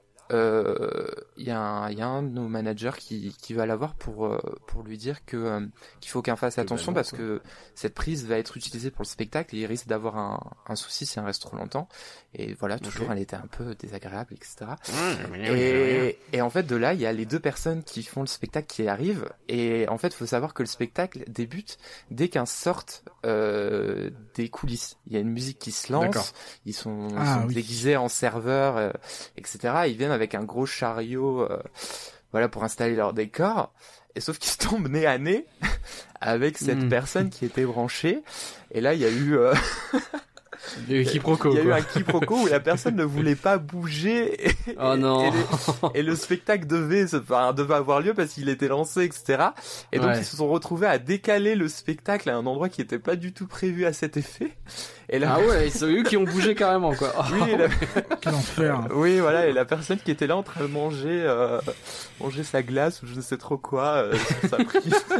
Rien à battre. Oh non. Ok. Je sais, je sais pas si c'est la plus drôle, mais c'est celle qui me vient à l'esprit en tout cas. Ah bah j'avoue, euh, non mais si, si, ça fonctionne très très bien. Euh, maintenant je vais te demander peut-être ceux qui, c'est- qui, qui étaient, je vais y arriver, les plus énervants. Euh, les plus énervants. Alors moi, il y, a- il y a un. Est-ce que t'as des gens qui prenaient mal leur caricature, genre que- qui, Alors non, sont on a, on a jamais en eu- disant qu'est-ce que c'est cette horreur On n'a jamais eu vraiment de gens qui, qui prenaient mal à la caricature, tout simplement parce que c'est vrai que j'ai pas trop précisé, mais euh, dans notre formation notamment, euh, là la, la fameuse semaine de formation, on nous explique que même si ça s'appelle caricature, etc., on est plus sur euh, de la caricature, mais euh, Positive. Voilà, positif. C'est plus gentil, transformer les gens en, en cartoon. Mmh. Plutôt que de faire quelque chose que vous pourriez voir dans un dessin de presse ou voilà qui C'est pas faire un gros défauts. pif, euh, ouais voilà, euh, que- comme on nous le dit, si euh, vraiment, là, je vais reprendre ton exemple, la personne a vraiment un gros pif et euh, Mm. vous le fait remarquer d'emblée et blague un peu dessus, vous savez que vous allez pouvoir vous lâcher un peu et puis l'exagérer aussi sur le dessin. Sinon, euh, vous allez le faire euh, normalement tout en conservant bien sûr les caractéristiques. Parce qu'on n'est pas là pour faire de la chirurgie non plus. Mais euh, voilà, on, est- on est plutôt gent gentil. Là où les personnes parfois euh, n'apprécient pas le dessin, c'était ben oui, euh, ils apprécient pas le parce que chaque personne a quand même son style. Donc euh, généralement, en fait, quand c'est comme ça, à la fin du dessin, on propose deux choses. Soit la personne se fait rembourser, soit euh, on lui propose qu'un autre artiste euh, gratuitement lui refasse le dessin. Oh c'est sympa ça. Euh, voilà. Euh, parce qu'en fait, nous, notre but, euh, c'est que à la fin, le guest soit content. Oui bien sûr. voilà. Bien sûr. Et C'est euh, c'est sympa. Vous pourriez dire bah non. Ouais, non, non, ben c'est c'est c'est comme ça que ce soit pour les dessins ou pour ou même pour les silhouettes, euh, ou même aussi pour. euh, c'est vrai que j'en ai pas trop parlé, mais pour tout ce qui est euh, ombrelle. D'accord. Voilà. Alors c'est quoi ces histoires d'ombrelle Vas-y raconte-nous un peu. Euh, je- si tu veux, je finis juste, pardon, je finis juste sur les Yes. personnes pas contentes et après j'enchaîne sur les ombrelles.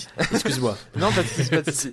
Je passe Euh, du coca comme, comme ça, je te dis en même temps, je te réponds à ta question sur un jour un truc qui s'est mal passé. Le, Formidable. voilà, le truc que, le seul truc que j'aimais pas trop trop, c'est euh, que, ben, comme je vous l'ai expliqué, nous on est très arrangeants, voilà, ça nous dérange pas, et puis on a appris aussi à, euh, à se mettre un peu en retrait et pas le prendre trop personnellement quand, quand quelqu'un n'apprécie pas ce qu'on fait, parce qu'on, Ouais. voilà, on, on sait que les goûts et les couleurs, euh, ça dépend de chacun. Ce que j'aimais pas, c'est que parfois, euh, certaines personnes, et en plus, elle ne le f- je pense pas qu'elle le faisait méchamment, mais sûrement par peur de ne pas blesser, attendez Ouais. que vous partiez, euh, que qu'on part en pause, on revienne un jour où on n'est pas là, pour revenir avec le dessin et euh, Ah. gueuler entre guillemets à ce moment-là. Ce qui fait Ah, que ouais. le résultat est le même. euh, ils auront quand même leur remboursement ou le truc refait, etc.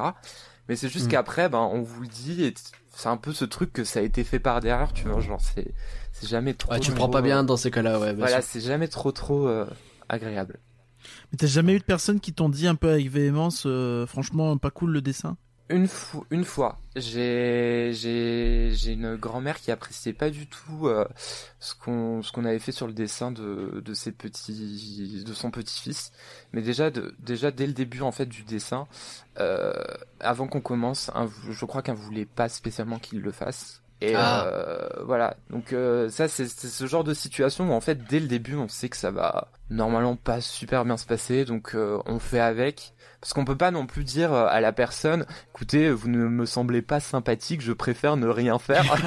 Voilà. Donc euh, quand, quand c'est comme ça, on n'a pas beaucoup d'interaction euh, avec la personne euh, en question. On, on essaye de, voilà de d'être le, le le plus professionnel possible et, et de faire le, le truc, mais on sait très bien qu'à la fin il peut y avoir euh, ce, ce truc quoi. Ouais. Ok, je vois. Du coup, je reviens à ma question d'après. Euh, Les tu proposais donc des caricatures des silhouettes, mais alors également des ombrelles. Alors, les ombrelles, euh, officiellement, euh, nous, c'était pas dans notre contrat de les faire. Il y avait une autre personne qui ne venait pas de notre école, mais qui venait elle aussi de France. Donc, elles étaient même deux. Euh, sur Ok. le pavillon français, euh, qui faisait ça, donc un s'alterner. Mais euh, étant donné que, ben évidemment, on, on savait dessiner et que il y avait plein de, de jours ou de moments dans la journée où on n'avait pas forcément euh, quelqu'un à caricaturer, on les aidait souvent à préparer des ombrelles à l'avance.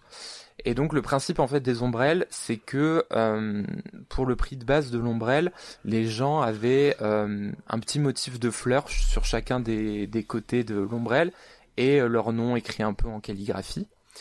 Et donc euh, quand on avait du temps libre et qu'on voulait aider donc ces, ces ombrelles artistes comme on les appelle, on, on faisait des ombrelles avec des petits dessins de, de personnages. Donc toujours comme on avait là aussi pas le droit de faire des personnages euh, copyrightés, on faisait des choses qui ressemblaient euh, aux princesses ou qui ressemblaient euh, à, Hmm.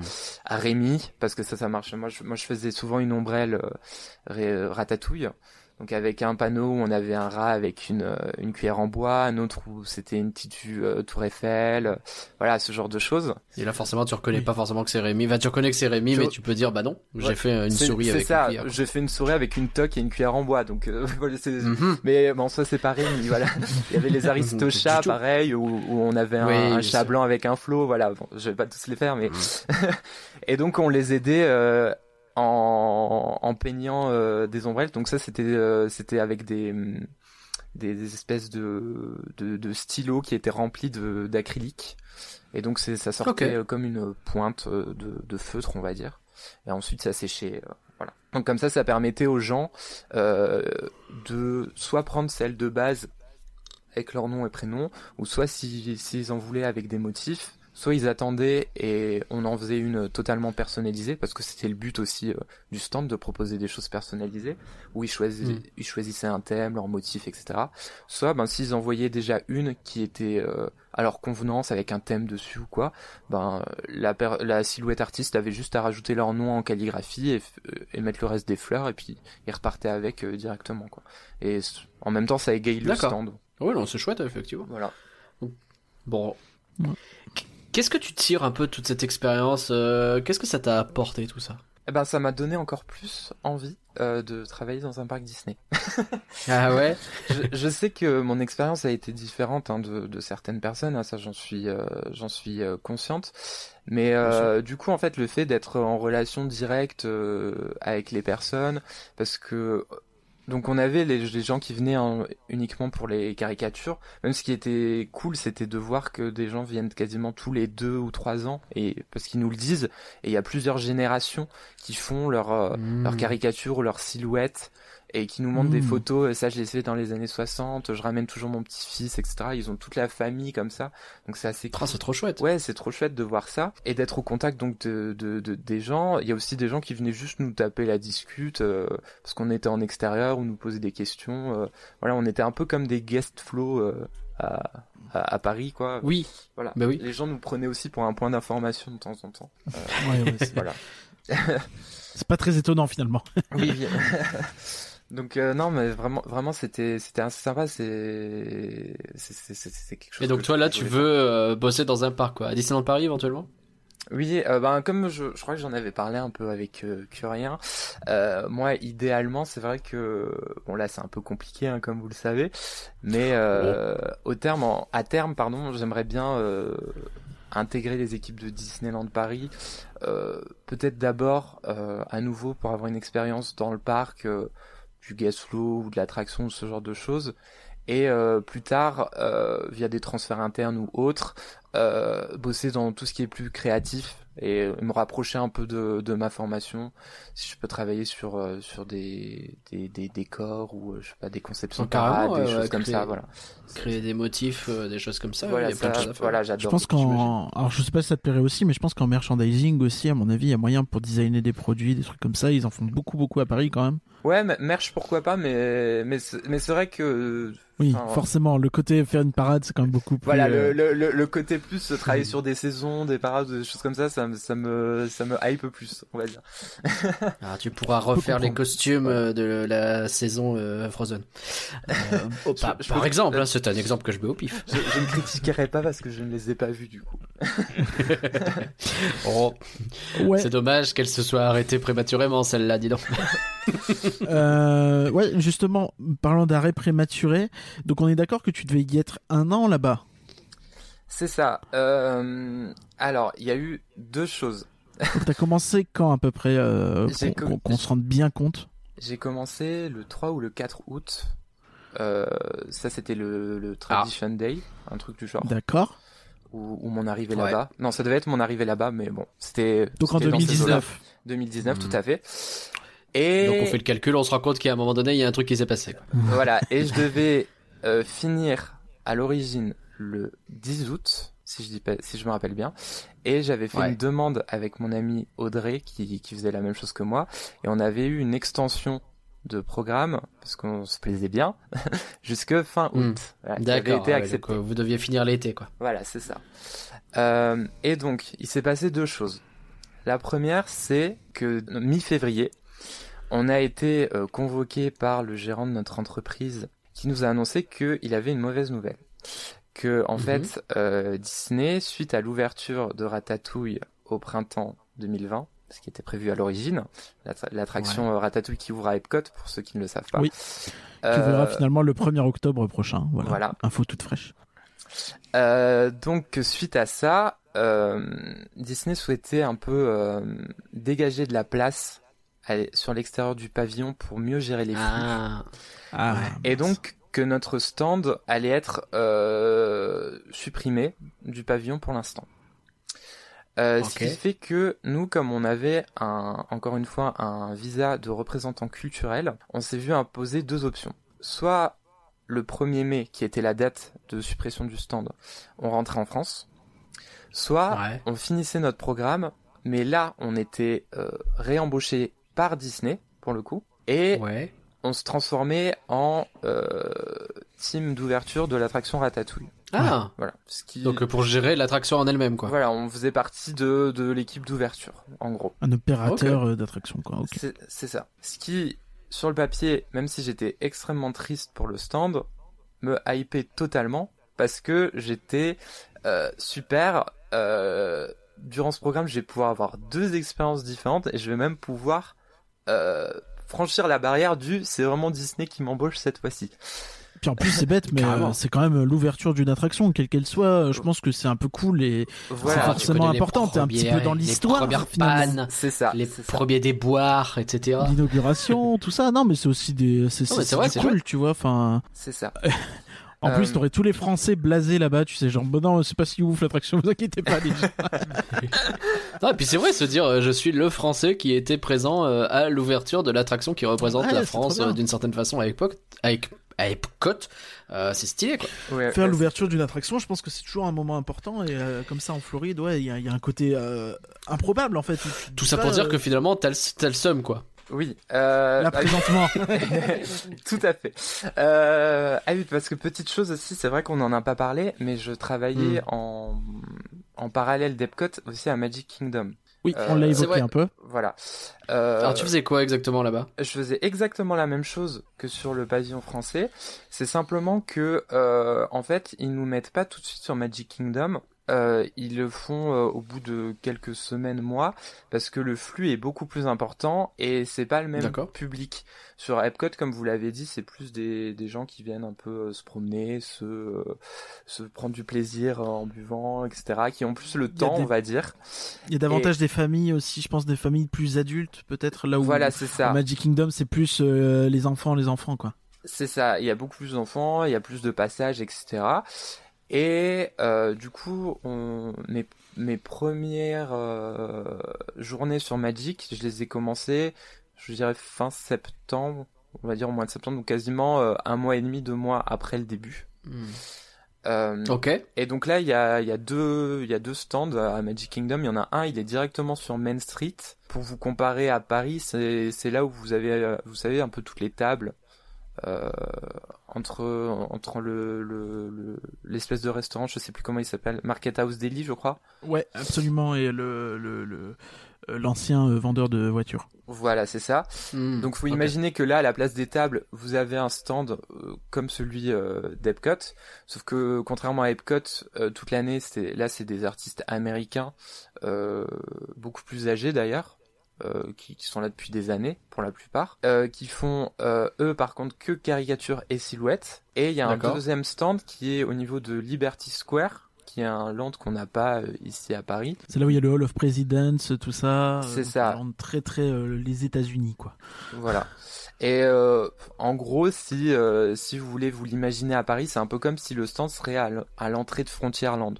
Mais sachant que c'est pas thématisé euh, du coup euh, western, etc. à cet endroit. Oui, non, Voilà. c'est- encore autre chose. Et, Ok. et, et là pour le coup, il y a euh, caricature silhouette et un deuxième stand juste en face, juste pour les pour les ombrelles. Voilà. Donc il y a ces deux. euh, voilà. Et du coup, chacun de ces stands, c'est un costume différent aussi. Donc ça c'est cool.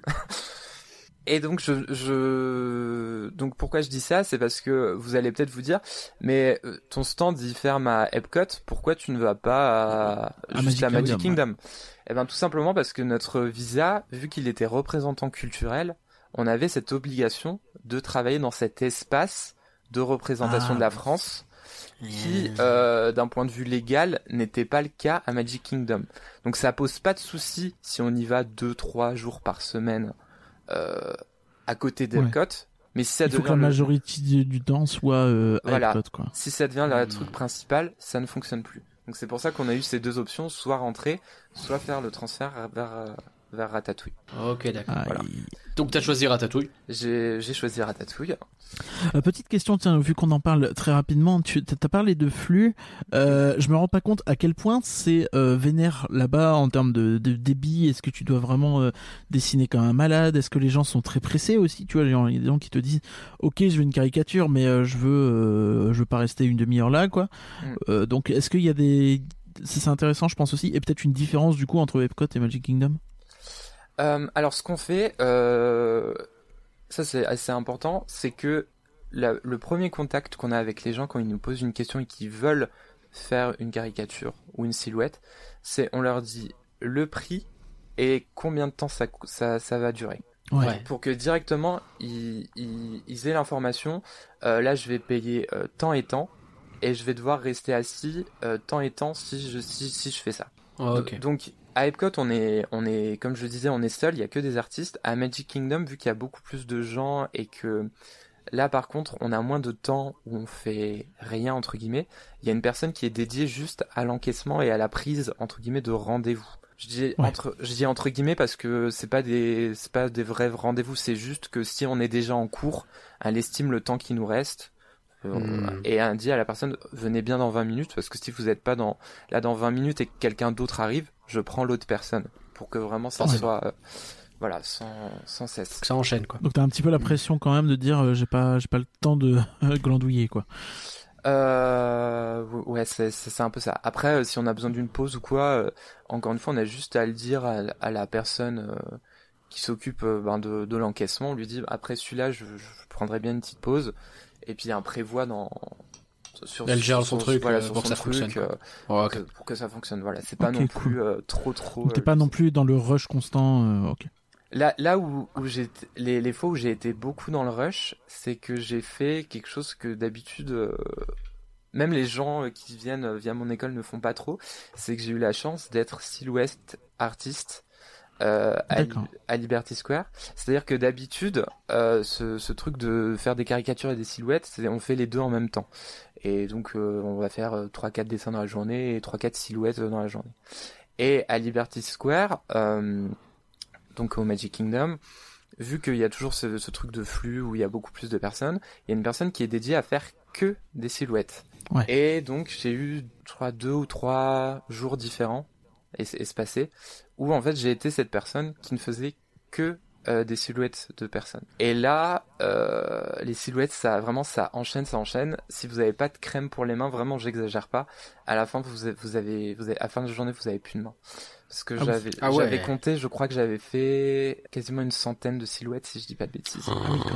Donc, Ah euh, ouais. c'est vraiment, c'est un enchaînement, ça, ça s'arrête pas.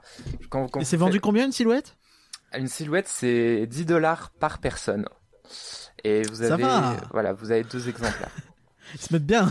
J'ai hésité quand on fait ça en une journée. voilà. Euh, et oui, donc pour, pour ceux qui, qui, qui veulent euh, voir à quoi ça ressemble, hein, si vous regardez la photo du stand, c'est c'est des choses qui sont en- encadrées là dans les dans les petits cadres ovales. Et donc quand les gens en achètent une, vu qu'on travaille sur du papier euh, plié en deux par des soucis euh, d'épaisseur, vous en avez, en fait vous avez deux exemplaires pour le pour le prix d'un, on va dire. Ok. Voilà. Ah, c'est chouette. Et donc euh, une fois qu'on l'a coupé, on la on la colle sur un sur un petit euh, carton avec marqué Walt Disney World. Et puis euh, si les gens achètent le cadre, on la met dans le cadre. Sinon, on leur donne. On Je trouve grave ça. cool le, grave cool le format silhouette. hein. Ouais, Ouais, je, ouais, je c'est trouve ça je trouve ça assez joli aussi. J'ai beaucoup aimé apprendre parce que ça pour le coup, euh, cette technique on l'a appris euh, 100% là-bas. Ok. Ouais. Pour le coup, chouette. autant euh, je suis pas forcément euh, dans le délire des caricatures, mais sans critiquer la qualité, autant les silhouettes, je trouve vraiment très très euh, intéressant et stylé. Quoi. Ouais, non, Il y a euh, une ombrelle Frozen au milieu de la photo, on sait que tu la veux quand même. Non, non, mais en plus ça se fait. Non, mais tu vois, ça fait vachement. euh, Je trouve que dans une déco, tu peux le faire, tu vois. ouais, ouais. Non, ouais, je suis d'accord. Pour les caricatures aussi, euh, une autre chose que je n'avais pas précisé, parce que effectivement moi non plus je suis pas non un grand grand fan, même si j'aime bien en faire, hein, sinon je l'aurais pas fait. Je suis pas non plus un grand fan de tout ce qui est caricature, mais on faisait deux deux types de dessins. Soit les gens voulaient quelque chose de caricatural, comme je vous l'ai expliqué, soit on faisait du réaliste aussi. Donc euh, on- D'accord. on, D'accord. faire des portraits beaucoup plus réalistes. Et je vois sur le stand que vous mettiez donc euh, des caricatures de vous-même pour habiller. C'est ça. Et donc toi, t'étais un Donald? Euh, oui, ça c'était pour ça c'était pour présenter parce que la caricature de base euh, c'est euh, la tête avec un peu d'épaule cou- Ouais. coupée et donc euh, après ben c'est un peu comme partout il y a des options et si vous voulez un, un corps n'importe lequel c'était une option supplémentaire à rajouter euh, sur le prix et sur le sur l'attente euh, D'accord. voilà pour le pour le faire. Évidemment. Du coup, tu étais en train d'expliquer un petit peu le... tes deux mauvaises nouvelles que tu as eues euh, quand euh, Ouais. tu étais fait. Donc la première mauvaise nouvelle se transforme finalement en plutôt une bonne nouvelle puisque tu vas peut-être être opérateur de Ratatouille et C'est ça, ça. c'est stylé. Sauf que finalement, on connaît ce qui s'est passé quoi. Voilà, euh, le 14 mars, donc euh, il y a presque un an. euh, Oui, c'est vrai. Voilà, au moment où on enregistre. Euh, ben, quasiment en même temps que, que Disneyland Paris d'ailleurs. Je crois que c'était la même journée. On apprend que le parc va, va fermer. Ouais. Euh, sur le coup, on nous annonce, euh, je- peut-être que vous c'était la, la même chose, que ça devrait durer 2-3 semaines. C'est- voilà juste le temps que, que tout euh, Adorable. voilà que tout C'était le 13 redescende. mars, ouais. On s'attendait à ce que ça ferme le 16 et ça a été fermé en urgence le 13. Ou du Oui. moins le 15, ou enfin ça devait rester le week-end. Et oui, c'est ça. nous, ça a fermé le 13. Euh, vous, le 14, donc. Et je crois qu'en Californie, ils ont duré jusqu'au 16 ou un truc comme ça. Je sais plus Euh, lesquels ont fini je- le week-end. Je, sais plus. Moi, je sais que nous, on a fini le week-end. Genre, euh, Ah, jusque Floride. dimanche, dimanche soir, c'est- il y avait encore quelque chose. Oui, c'est ça, parce que je me souviens. Donc c'est chez vous où il y a eu les espèces de grandes parades à la fin pour dire au revoir et où il y avait euh, 800 000 personnes euh, qui euh, se serraient les unes aux autres. Ouais, ça. Alors, j'étais malheureusement pas là, mais heureusement aussi peut-être parce que sinon je crois que j'aurais beaucoup pleuré. Euh, oui, en fait, c'était assez terrible parce que ce qui s'est passé, c'est que donc on a eu cette annonce de fermeture avec un, un groupe d'amis donc du stand et d'autres castes du pavillon français. On avait prévu de, depuis plusieurs mois euh, un week-end à Las Vegas parce que c'était Ouais. l'anniversaire euh, d'une amie. Et donc là, ça arrive donc la veille du départ euh, pour, pour ce week-end de, de 4 jours. On se dit, est-ce qu'on fait, est-ce qu'on fait pas? Au final, on s'est dit, on le fait. Parce qu'on avait tout payé, c'était prévu, etc. Donc euh, nous, on est parti le vendredi. On a essayé de profiter au maximum, mais c'était voilà, c'était à double tranchant. D'un côté, on vivait notre meilleure vie parce qu'on était en mode road trip euh, sur la route 66, en route vers Vegas, euh, etc. Euh, paysage magnifique, euh, voilà. Trop bien, quoi. Trop bien. Et d'un autre côté, ben évidemment, on regardait un peu nos portables et on voyait que au moment où on annonçait une fermeture seulement de deux à trois semaines, on avait quand même les euh, collèges programmes.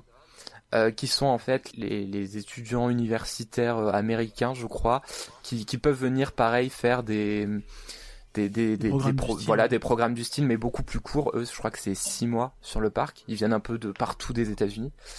Eux sont renvoyés immédiatement chez eux. Le programme, euh, leur programme à eux est annulé. Et du coup, de là, nous, on avait des, des vidéos de gens euh, en backstage en train de, encore en costume, qui apprennent la nouvelle et qui qui sont en pleurs parce que voilà, il y a, y a tout qui s'arrête quoi d'un coup. Ouais. Euh, donc on essaye de profiter au maximum. On rentre le, le lundi ou mardi euh, comme prévu. Euh, de là, nous, on était confinés, enfin confinés, non, même pas. On, en fait, on, on était juste dans nos résidences cast member, mais on pouvait, on pouvait faire ce qu'on voulait parce qu'aux aux États-Unis, il y a jamais, il y a jamais vraiment eu de, de confinement. confinement sexe, pas, Oui, pas dans tous les états, quoi, en tout cas. Voilà, il y avait, il y avait des espèces de, Des couvre-feux. de couvre-feu, merci. Euh, mais mais c'était tout. Du coup, donc la première semaine, euh, on faisait un peu ce qu'on voulait. Euh, au bout d'une semaine et demie, ça a commencé euh, à se resserrer un peu. On a eu notre euh, salle de sport, la piscine, parce que chaque, chaque complexe avait une petite salle de sport, une petite piscine, etc. Euh, Bah, qui- parce qu'en Floride, euh, faire ce que tu veux sans les parcs, euh, je pense Oh. que tu fais pas grand chose finalement. Ouais, ça va. Euh, on avait enfin, la- Orlando plutôt. Oui, à Orlando, il y a, y a pas non plus énormément de, de choses. Mais euh, ce qui était bien, par contre, c'est que euh, en dehors de nos bus, parce que du coup, les résidences n'étaient pas directement collées au parc, donc on avait des espèces de bus navettes. Qui, on avait en fait une ligne interne réservée au cast. Donc en dehors des bus qui, qui nous emmenaient à chaque parc toutes les 20-25 minutes, il y avait également un ou deux bus qui nous emmenaient euh, à des choses un peu plus euh, commerciales si on avait besoin de faire les courses ou ce genre de choses. Donc ça, Mm. ça, c'était bien aussi. Donc voilà, au bout d'une semaine, euh, il y a tout, tout, toutes ces choses sur le complexe qui, qui, qui ont commencé à fermer. Et euh, peu à peu, en fait, on n'a plus eu le droit de sortir pour aller dans d'autres complexes. Parce que en gros, euh, pour vous résumer, il y a quatre, quatre complexes différentes, différents de cast members. C'est un peu euh, pour vous imaginer le truc, comme si euh, des cast members étaient euh, logés euh, au Newport, d'autres au Santa Fe, d'autres euh, au New Ouais. York, euh, voilà. Bien, bien sûr, c'était Mm. pas des hôtels comme ça du tout. hein. C'était sympa, mais euh, voilà, on était, on était loin de l'hôtel de luxe. Hein, je tiens à le préciser quand même. mais c'est juste pour vous imaginer le truc. Et en gros, ben, au bout de deux semaines, on nous a dit, ben, les gens du Newport, ils restent dans le Newport, les gens du Santa Fe restent dans le Santa Fe, etc. On a commencé à avoir euh, certaines entreprises partenaires qui faisaient rentrer euh, les, les gens dans leur, euh, dans leur pays. Donc, euh, on s'inquiétait un peu, mais euh, enfin. Je pense c'est un peu comme tout le monde hein, euh, face à la situation actuelle. On était, on essayait de garder espoir et de se dire euh, non mais c'est bon, nous ça va passer. euh, voilà, d'ici un mois ou deux, c'est bon, on va attendre là en attendant, etc. Et c'était début avril, le, le 2 ou 3 avril, je crois, si je me rappelle bien. On a le fameux mail qu'on redoutait. En plus, c'était terrible parce que c'est, je, je me suis fait réveiller le matin par mes colocs qui parlaient très fort dans dans le dans le dans le salon et je me suis dit ah ça sent mauvais et là euh, vous savez c'est cette scène dans les films où vous prenez votre portable et il y a y a voilà, y a plein de messages dessus. Ouais. Mhm. Et ben là, ben la cata, ben je vois le, le fameux mail pour nous dire qu'en gros le programme est suspendu. Euh, Ouais, donc ça, ouais. donc ça, ce mail vient de Disney. Hein, c'est pas notre entreprise euh, personnelle qui l'envoie, donc c'était vraiment pour tout le monde. Euh, que le programme est suspendu jusqu'à nouvel ordre et qu'en gros on a deux semaines pour regagner notre pays parce que ben avec euh, notre visa, si on travaille pas, on n'a pas le droit de rester sur le sur le territoire quoi. Et donc Ouais. ben on a dû un peu rentrer en en Vous êtes catastrophe. rentré en euh, France en catastrophe. Quoi. Voilà, c'est ça. Ah merde, quel enfer. Euh, donc euh, on est à quelle date à ce moment-là? Le jour où je suis rentré en France, hasard du calendrier, c'était le 12 avril. Euh, voilà. Ah, Je- super, bon anniversaire Disneyland Bon Paris. anniversaire, Disneyland Paris, voilà. Euh, 27 ans. 28 d'ailleurs. et donc on- voilà, on est rentré euh, en catastrophe. Euh, le groupe Donc avec t'arrives en plein confinement. J'arrive en plein confinement. Euh, je rappelle que nous, on n'en avait pas spécialement, même si on voyait un peu Ouais. près ce qui se passait de loin en France. Je crois que vous, même s'il y avait des pénuries à l'époque, vous aviez quand même le masque qui était un peu lancé où les gens le portaient là-bas. Non, non, non, non, non. Il en n'était pas avril, obligatoire euh, du tout et euh, et C'était faut compliqué vraiment. déjà d'en avoir à ce moment-là. Ça posait des questions. Il y avait eu toutes les déclarations sur le fait que c'était pas du tout utile. Voilà, tout ça. je, donc je crois c'était qu'en avril, En avril, il commençait à en avoir quelques-uns en pharmacie, genre, mais ils coûtaient cher, euh, c'était pas simple. quoi. Euh, ils ont coûté cher très longtemps, mais ouais, ouais. euh, C'est pas faux. Ouais, mais je veux dire, euh, c'était le début de ça, quoi, je crois. On C'est surtout à commençait à, partir peine à les distribuer un peu plus. c'est surtout à partir du déconfinement où t'as commencé à avoir beaucoup plus Oui, de masques. c'est vrai. Et, Ok. et donc, euh, donc on est, on est rentré donc le 12 avril. On a atterri à Charles de Gaulle. Euh, on a été très surpris euh, parce qu'en fait, on pouvait rentrer comme ça. Genre, il y, a- il y avait aucun contrôle, il y avait pas de. On, Pas de on- test, on- pas on- de- Voilà, on s'était dit, on va descendre, on va. On, on va passer, je sais pas, dans un scanner de température, on va nous demander des, Ouais, des tests ou des choses comme Non, c'était euh, bienvenu. rien du tout. La- la- Ok, la- bon. L'aéroport était un peu désert parce que il y a plein de, Ah bah, ouais. qui étaient fermés. Mais sinon, voilà, c'était un peu euh, open bar, on va dire. Le, le seul truc où en fait on a eu un contrôle parce qu'à l'époque vous aviez déjà l'attestation, c'est euh, quand on est rentré dans le train.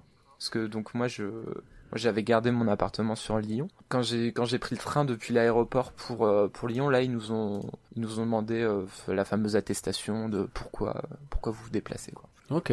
Oui, bah oui, forcément. Mais voilà, sinon globalement, nous on a eu de la chance sur notre vol, on n'a pas eu euh, de grosses escales, parce que je sais que certaines personnes qui, qui n'avaient pas voulu attendre sur place étaient parties avant l'annonce de d'arrêt, euh, enfin de suspension du programme, et ils avaient dû Ouais. faire euh, deux ou trois escales euh, dans des pays différents à base d'aller-retour euh, interminables. Euh, Ouais. Même quand nous on a pris notre euh, billet d'avion. La plupart des propositions, ça nous faisait euh, aller au Canada, puis euh, limite en Russie pour revenir en Espagne, puis en France. Vraiment, Oh c'était c'était des trucs qui duraient. Il y avait euh, très peu de vols, la jours, euh, plupart étaient annulés, les... tout était annulé. Voilà, c'est ça. sens, donc, Et euh, nous, ouais, on a plutôt eu de la chance parce qu'on a eu euh, une escale à Montréal de d'une heure ou non, un peu plus d'une heure, pardon, je dis des bêtises, de de trois ou quatre heures où on Mhm. a juste dû attendre dans le même aéroport et après prendre l'autre avion qui était direct Ouais, euh, ça va. Charles de Gaulle. Donc Oui, ça, ça, va, va, ça ça, va. va. On a pu acheter Ok, du bon. sirop d'érable au duty free, euh, c'était sympa. Parfait. Bon, c'est un peu le, c'est un peu le, c'est un peu nul ben, de, que ça se termine comme ça. J'imagine que t'as beaucoup de regrets. Euh, tu, ça peut pas reprendre, on est d'accord? Euh, bah, alors du coup, en fait, on était, euh, on était dans, dans l'expectatif. Je pense que c'est ça qu'on dit. Ouais. Euh, parce qu'en gros, Oui, oui, au début, euh, on avait à peu près ce qu'on ce qu'on nous disait, c'était que euh, ça pourrait, ça pouvait revenir à tout moment, vu qu'il était juste suspendu le programme. Ouais. Et comme notre visa se terminait fin août, jusqu'à jusqu'à juin, fin juin, fin juillet, T'a- T'avais l'espoir. moi j'avais que- encore l'espoir. Je me dis, Hmm. ils, ils vont nous rappeler. Euh, ils, ben, ils peuvent nous rappeler, même si euh, j'y vais pour un mois, au moins j'aurai euh, j'aurai ma fameuse expérience de d'attraction euh, euh, Ouais, sûr. Disney, voilà. Et euh, on s'était même dit, euh, vu que la situation est exceptionnelle, peut-être qu'ils vont réussir à faire euh, étendre nos visas en compensation. Voilà, on s'était imaginé plein de scénarios différents. Hmm. Euh, et c'est seul- finalement rien du tout. voilà, c'est seulement, je crois, en C'est le pire, quoi. Le Ouais, pire scénario. Parce qu'on rappelle que le parc, il a rouvert en juillet, donc effectivement, tu peux te dire. c'est ça. Euh, donc euh, ouais, quand on a eu les infos de réouverture du parc, on s'est dit ah ça rouvre. Euh, bon, tout de suite on a su que ça ne rouvrait pas avec euh, les, les personnes venues de l'étranger. Mais on s'est dit peut-être ils vont nous faire revenir rapidement. On s- voilà, on s- encore une fois Mhm. avec la situation. ça- on on encore aujourd'hui, hein, je, pense qu'on vous demande il se passe quoi dans un mois? Je suis pas sûr que quelqu'un sache répondre. c'est Ouais. voilà, c'est c'est ça qui On est assez frustrant. Et donc voilà, jusqu'à très tard, euh, moi j'avais l'espoir euh, d'être potentiellement rappelé, étendu, étendu au coup. Et le seul, la seule chose enfin officielle qu'on a eu, je crois que c'était fin août ou, ou mi-septembre, quelque chose comme ça, où il y a eu un communiqué comme quoi le ce programme était euh, bien euh, annulé jusqu'à nouvel ordre. Ok. Aïe, aïe. Bon, nul. Nul, Ouais. nul, nul. euh, Une façon moche de, de terminer ça, hein, clairement. Euh. Ça doit être horrible les deux, les deux trois semaines que t'as passé euh, au dortoir à ruminer, à réfléchir. euh, Qu'est-ce qu'on fait Qu'est-ce que qu'est-ce qui va se passer ça- ça- et- Ouais. et finalement, ça se finit mal en plus, quoi. C'est ça. En plus, ce qui était, ben, ce qui était, ce qui a été le plus frustrant pour euh, pour moi, c'est et puis de par d'autres personnes qui, qui qui étaient avec moi, c'est ce fameux euh, séjour euh, à Vegas sur lequel on a oh là là, le, le mec se plaint d'avoir été à Vegas. euh, c'est en fait le, le fait qu'on aille ce jour, ce, ce, ce fameux week-end à Vegas. Euh, en fait, ça nous a empêché d'être présents les, les derniers jours parce qu'on savait Ouais, pas que ça serait nos derniers jours. Ah, ouais, Et donc notre dernier jour de travail, on n'a pas su que c'était notre dernier jour de travail parce que avant de partir, on était Mmh. persuadé que le lundi euh, qui suivait, t'étais ben, là, on, on avait déjà nos horaires et etc. Donc on n'a pas fait, on savait pas que notre dernier jour c'était notre dernier jour, que notre dernier dessin c'était notre dernier dessin, euh, que la dernière fois qu'on a été dans un parc ou un autre c'était la dernière fois, que la dernière fois que j'ai vu euh, Happily Ever After le spectacle nocturne c'était la dernière fois que je vois. Hmm. Voilà, Euh, je peux je peux faire une liste longue comme je sais Ouais, pas bien quoi. sûr, bien Donc, sûr. T'aurais voulu ça. conclure ça proprement. C'est ça, et puis tous les trucs aussi qu'on avait prévu de faire jusqu'à la fin, parce que bah, ce qui est pratique quand, quand on est sur place, c'est qu'en soi, voyager au sein des États-Unis, c'est pas si cher que ça. Euh, on s'est Ouais. fait un week-end à New York, euh, l'aller-retour en avion, quand, quand c'est des périodes pas très touristiques, vous en avez pour moins de 100 euros. Donc, Ah ouais. euh, Ne diras pas ce que tu as fait à New York, s'il te plaît. Euh, J'ai pas envie d'entendre ça une nouvelle fois. non, je, je, je vois pas de quoi tu parles. Je j'ai jamais été à Broadway voir Frozen, par exemple. Je si c'est je sais pas. Je voilà, je sais pas.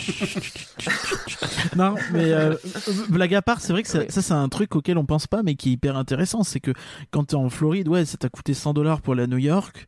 Euh, je crois ça. que t'as pu aller, donc t'as pu aller à Vegas. Donc j'imagine que tu prends l'avion jusqu'à une zone et après peut-être tu finis en voiture. C'est ou... le prix d'un billet de train en Ce- France. Ce, ce qu'on a fait, vu que vu qu'on Mais surtout d'une distance qui est énorme hein, entre euh, Oui, la oui. Floride et New York. ouais, c'est t'as, c'est c'est immense. c'est gigantesque, hein. Malte, quoi. C'est immense. Euh, et puis il y a du décalage horaire du coup. Parce que déjà qu'il y en a entre la France et la Floride, il y en a encore plus entre la France et la Californie. voilà. Hmm. Et euh, oui, ouais, du coup ça coûte euh, pas grand chose, donc euh, moins de 100 euros on va dire l'aller-retour pour New York. Vegas c'était un peu plus cher, parce qu'en fait ce qu'on a fait c'est qu'on a débarqué euh, en Californie, on a loué une voiture parce qu'on voulait faire la route 66, et du coup euh, s'arrêter, euh, voir le Grand Canyon, les choses comme ça. Donc en fait la première journée on l'a passé à rouler et faire en mode euh, road trip, voir... euh, Ah ouais, ça devait être génial. C'était gé- Très, mais- très jaloux. mais vraiment, c'est magnifique. C'est vraiment comme dans les films, les, les déserts avec plein de cactus et tout. euh, le, un train qui passe euh, d'un coup, tu sais pas trop pourquoi il y a une ligne là. Euh, Enfin, vra- vraiment, euh, genre c'était c'était super. Et puis ben après, euh, le, le soir, euh, on est arrivé, euh, je sais plus vers 22 ou 23 heures euh, à Vegas. Et puis après, ben on était à Vegas, on est resté sur euh, sur Vegas jusqu'à la fin du, du séjour. Et, ok. et, Ah, euh, Le mec coincé à Vegas. Ouais, oh là là. Mais d'ailleurs, c'était très perturbant parce que notre dernier jour à Vegas, vu qu'il y avait quand même ces, ces, ces issues, je sais, non, comment on dit en français, euh, c'est, C'est couvre-feu euh, non, c'est, cette ambiance, on va dire, de, de, Ouais. de, de Covid. Le dernier jour à Vegas, les casinos euh, fermés. Euh, et donc, euh, nous, on a, on, on a pu voir des, des, des hôtels. euh, nous, on était au Luxor. Parce que pareil, ça, ça nous a rien coûté. Les prix ont méga chuté à cause de, de tout ce qui était Covid. Mais Et on est arrivé dans la salle de casino du Luxor qui est immense, euh, avec toutes les machines possibles et imaginables que vous pouvez imaginer. Et le dernier jour, toutes ces machines étaient éteintes. Parce qu'ils Ah, ils ont eu, le, ils ont eu euh, le dernier jour, c'était l'interdiction de, de ce genre de choses. Et vous Hmm. vous trouvez d'un jour à l'autre dans une salle qui est remplie de lumière, de bruit, de, de machines à sous, Hmm. etc., remplie de gens à euh, un espace totalement c'est vraiment Vegas vite c'est c'est c'est assez impressionnant En plus, euh, on a vu, je, je me souviens moi avoir vu un documentaire de, de gens qui montraient, ah bah oui, pendant le confinement euh, aux États-Unis aussi, regardez, Vegas est à l'arrêt, cette ville pourtant si vivante, et là il y a plus personne, etc. Et toi t'étais dedans. Quoi. ouais c'était c'était c'était assez euh, assez bizarre c'était assez bizarre Tu m'étonnes. Peut-être un Euh, en autre termes de reportage dans lequel fact-checking- était euh, Quentin. En termes de fact-checking, je tiens à dire que du coup, Orlando-New York, c'est l'équivalent de 86 Boulogne-sur-Mer marquise. ah Vous ouais le saurez, euh, ce qui fait quand même une sacrée distance. Euh, donc- Vraiment, on est sur cette échelle maintenant? Bah écoute, moi je suis parti sur ça, j'y touche plus. Euh, ok, je reviens quand même un petit peu, là, là on a parlé de la fin un peu, euh, on va quand même peut-être reparler un tout petit peu euh, de ton expérience de, de, de cast member donc à Walt Disney World. Hmm. Est-ce que ce que t'as fait, c'est-à-dire de la caricature très proche du public, euh, jamais trop, euh, t'as t'as jamais trop brisé la magie, tu vois, tu t'es jamais retrouvé à faire des trucs trop trop backstage, etc. Est-ce que c'est pas une super expérience cast member? Est-ce que c'est pas vivre le parc comme on n'a jamais vécu un parc? Tu vois ce que je veux dire? Alors pour moi en tout cas, en tant que personne qui apprécie les parcs, etc., effectivement j'avais cette peur avant de faire euh, ben, ce, ce- ce programme, ou de travailler pour, euh, de- pour travailler pour Disney, parce que même si c'était partenaire, je, voilà, j'ai, euh, c'est quand même Disney, euh, j'avais peur effectivement de tomber dans des situations où euh, je me dis, ah merde, je ne verrai plus le parc de la même façon, on va dire. Et Ah, Le fameux, depuis que je travaille à McDo, je ne peux plus manger de Big Mac. C'est pour ça que je mange, je travaillerai jamais à McDo. Eh ben, tu sais que euh, je, je fais une aparté un peu vu que tu dis ça. Pour avoir bossé à McDo, moi, ça a été le contraire. C'était avant, j'avais un peu une mauvaise image et d'y avoir travaillé, je me suis dit, en fait, euh, ils font plutôt gaffe à ce qu'ils font et c'est pas si, euh, si, euh, bon, évidemment, c'est pas un gastronomique, hein. Mais c'est, les produits sont pas si dégueux que ça. Voilà. Ok. Voilà. Faire- C'était le point McDo. C'était le point McDo. euh, là-dedans. McDo, Voilà, si vous voulez m'envoyer un chèque, n'hésitez pas. Je peux faire la promo quand vous voulez. Je crois que c'est très national euh, en plus. voilà, si on peut, euh, si on veut continuer le point McDo, je crois qu'il y, a- y un bail où le McDo France est très axé sur la qualité par rapport aux autres. Voilà. Mm. Ça, Oui, parce que voilà, faut, faut, faut savoir au cas où vous le savez pas, euh, chaque euh, pays a ses propres fournisseurs euh, pour dans, dans les McDo. Donc euh, quand vous allez au McDo en France, la plupart des produits viennent de, de France, quasiment dans la totalité. Merci pour ce point. Ouais, Rien voilà, hein, ne manquez le- pas le nouveau spin-off. euh, vraiment à deux doigts de rebondir en disant que McDo France est un laboratoire mondial pour Ah, McDo. C'est euh, là où ils ont inventé les bornes, c'est là où ils ont inventé plein de trucs. Il faut que j'arrête Et le plus grand euh, McDo du monde, c'est Marne-la-Vallée. Allez, c'est bon. Faut que j'arrête Euh, d'écouter les artificiers qui nous font chier. McDo. Voilà, donc ça c'était les deux point fois qu'on le mentionne. Du coup, ouais, toi, t'avais cette crainte en allant dans, dans ce parc et finalement, ça va, quoi? Non, ouais, voilà, ça m'a, ça m'a permis d'avoir plein d'expériences superbes. Euh, en plus, euh, dans nos, dans nos résidences euh, dont je parlais tout à l'heure, euh, on avait aussi des petites soirées privées euh, cast members qui en gros étaient Oh. un peu ce que vous pouvez voir sur le parc à base de il y a des petites animations euh, un DJ qui vient mettre de la musique des caractères qui viennent prendre des, prendre, euh, se prendre en photo voilà il y a des thèmes des choses comme ça donc ça c'était assez cool Ça s'appelle soirée passe annuelle, ça. C'est ça. Euh, j'ai pu faire. Alors ça c'est ça c'est ça c'est ah j'aurais pu te le dire dans mon meilleur souvenir je pense. Euh, le Ah bah, alors le 31 décembre euh, je travaillais sur le parc Magic Kingdom. Faut savoir que Ouais. en tant que cast member Ah, euh, on est bloqué pendant cette date donc du 24 au 31 ou au premier, enfin bref, on ne peut pas aller, on, on ne peut pas aller sur le parc, sauf si on achète un ticket, tout simplement parce que, surtout à Magic Kingdom, c'est blindé. Pour vous dire, le 31 décembre, à 11h midi, il y a un panneau devant l'entrée, pour dire que l'accès au, au parc n'est plus possible, parce qu'il est Ah, saturation, quoi. à saturation, et il y a des gens dès 11h midi qui s'assoient sur le hub du château pour avoir leur point de vue pour le feu d'artifice de minuit. Oh, C'est euh, Déjà que je me moque des tryharders de, de- d'illumination qui viennent trois heures avant. Mais Vra- alors là, vraiment c'est le pas concept. 31, c'est. Ouais, mais après, euh, c'est le c'est show quelque chose. du nouvel an, tu vois. C'est pas illumination, la Oui, pire. euh, Voilà. Commence pas à être désagréable là.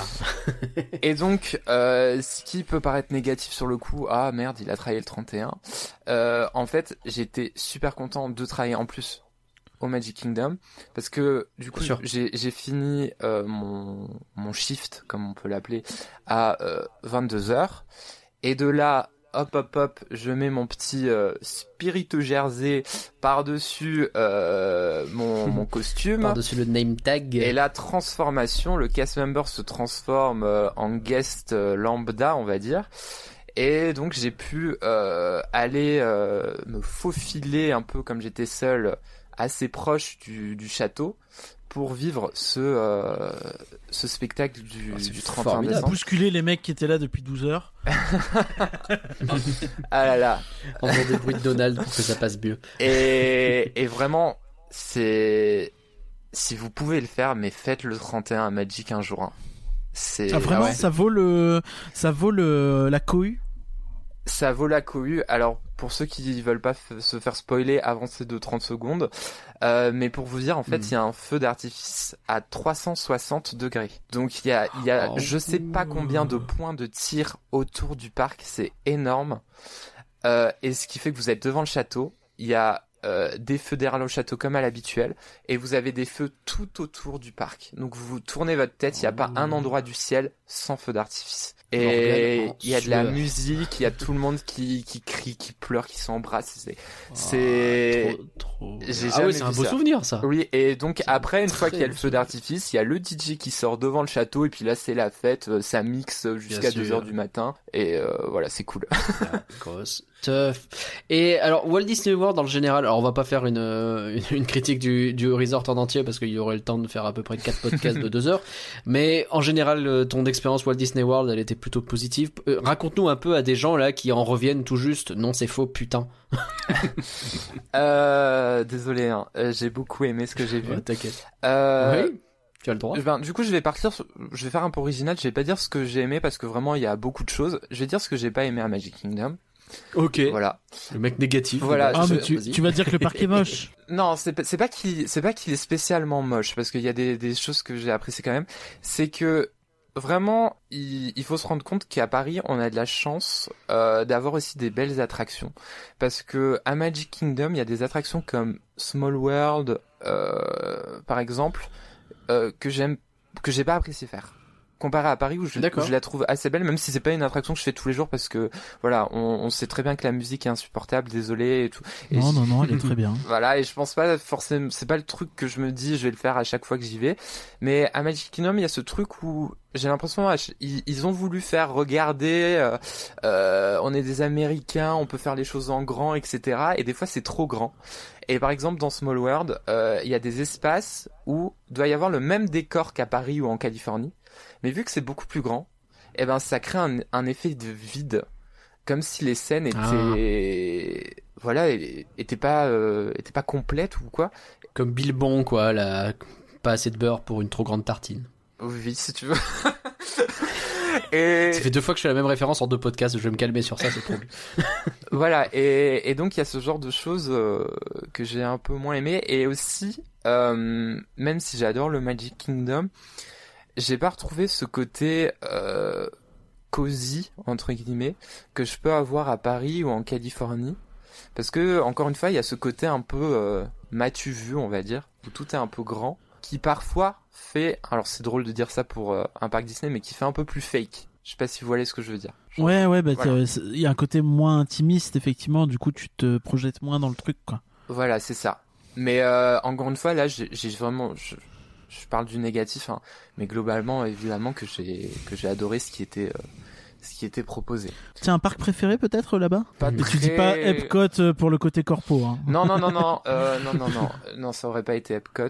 Euh, je vais dire Animal Kingdom, c'est pas très original, mais euh, ouais, je, je dirais Animal Kingdom, ben euh, de par le parc en soi qui, qui, qui- voilà, qui est super, et puis le fait que voilà, c'est- c'est très original quand même pour un parc euh, Disney euh, d'avoir ce, format de, choses. Puis euh, il y, a des- attractions assez cool à faire là-bas, quoi. Ok, bah de toute façon le Galaxy's Edge à part, je pense que Animal Kingdom c'est le truc qui me m'attire le plus à Orlando. D'ailleurs, Rise of the Resistance, t'as pu le faire? Ne parlons pas des sujets qui fâchent. Ah, Euh, Monsieur va à Broadway, aïe. mais bon. En fait, ce qui, ce qui s'est passé, c'est que, ben, toujours dans ce, sur ce côté où, euh, malgré le fait qu'en tant que cast member, on peut visiter les parcs, il y a ce, ce, ce truc de block-out, donc d'accès euh, restreint, qui fait que j'ai pu avoir ce qu'on appelle une cast preview de Galaxy's Edge. Donc, en l'occurrence, j'ai quand même pu visiter le land avant tout le monde Euh, et, Mm. euh, et faire euh, du coup à l'époque euh, la- l'attraction du Faucon Millennium. Euh, que, Smuggler's Run, ouais. voilà, que, que, j'ai plutôt aimé hein, pour, pour le coup, même si je peux effectivement comprendre euh, les, les gens qui sont euh, peut-être euh, plus critiques envers l'attraction. Euh, et puis j'ai voilà, j'ai j'ai beaucoup aimé le beaucoup d'arguments hein, bien sûr. non mais j'ai beaucoup aimé euh, l'immersion en fait euh, du land euh, et j'ai beau ne pas être euh, un grand fan de Star Wars, j'aime bien l'univers mais j'ai jamais trop été grand fan d'un film en particulier ou quoi. J'ai beaucoup accroché à The Mandalorian. Euh, et du coup, ben le, même si à l'époque il y avait, il y avait, il y avait- la série n'était pas encore sortie, j'ai quand même apprécié le land et, et je me suis mis en fait à la place de, de, de quelqu'un qui était encore plus fan de la licence. Je me suis Ah dit, oui, tu t'es mis à ma place, voilà, ouais. je, je me suis dit c'est vraiment, c'est vraiment quelque chose que j'aimerais avoir euh, si, Ouais. si j'étais vraiment encore plus fan de de, de, de Star Wars, de par l'expérience qui, qui te donne, ne serait-ce que dans le land en global ou les expériences individuelles que tu peux faire dans des boutiques ou des restos, voilà, sans trop rentrer dans les détails. Ok. Voilà. Et donc du coup j'ai pu faire ça et après on a été bloqué et donc j'ai Ouais, en gros, t'as pas le droit d'aller retourner dans le parc toujours pour les problèmes. De, Ouais, il faut bah- pas que tu fasses un blocus sur les visiteurs. Bah, comme, Et euh, comme sur the Resistance, euh, c'est compliqué. euh. Trop de monde, quoi. Voilà, c'est ça, c'est pour pas qu'il y ait trop de monde. Euh, on pouvait éventuellement acheter un ticket ou quoi. Euh, pareil, dans la frustration que je disais tout à l'heure, le, le fameux di- le fameux dimanche, le dernier jour d'ouverture, voyant que euh, les euh, collèges programmes notamment avaient été renvoyés chez eux, ils ont enlevé le blockout, ce qui fait que le dimanche, tout le monde a pu, en tant Ah, qu'assembleur, merde. aller. Sauf que nous, donc, on était euh, à Vegas. À Vegas, Oui, tout bah, était à fermé, Vegas, on rappelle. euh, J'aime bien parce que je dis ça, on dirait que j'étais euh, au trou du cul du monde. Le- ouais, on était à le, le- Vegas. le c'était seul à mec au monde qui a le somme d'être à Voilà. Vegas. quoi, c'est- Euh, de- et donc ils ont pu faire Rise of the Resistance et également euh, Mickey and Minnie euh, Railway euh, Way machin. Railway, ah, Runaway euh, Railway, voilà. bien sûr. euh, Ouais. qui pour le coup je n'avais pas eu de cast preview euh, par mon statut de, de cast member euh, non Disney.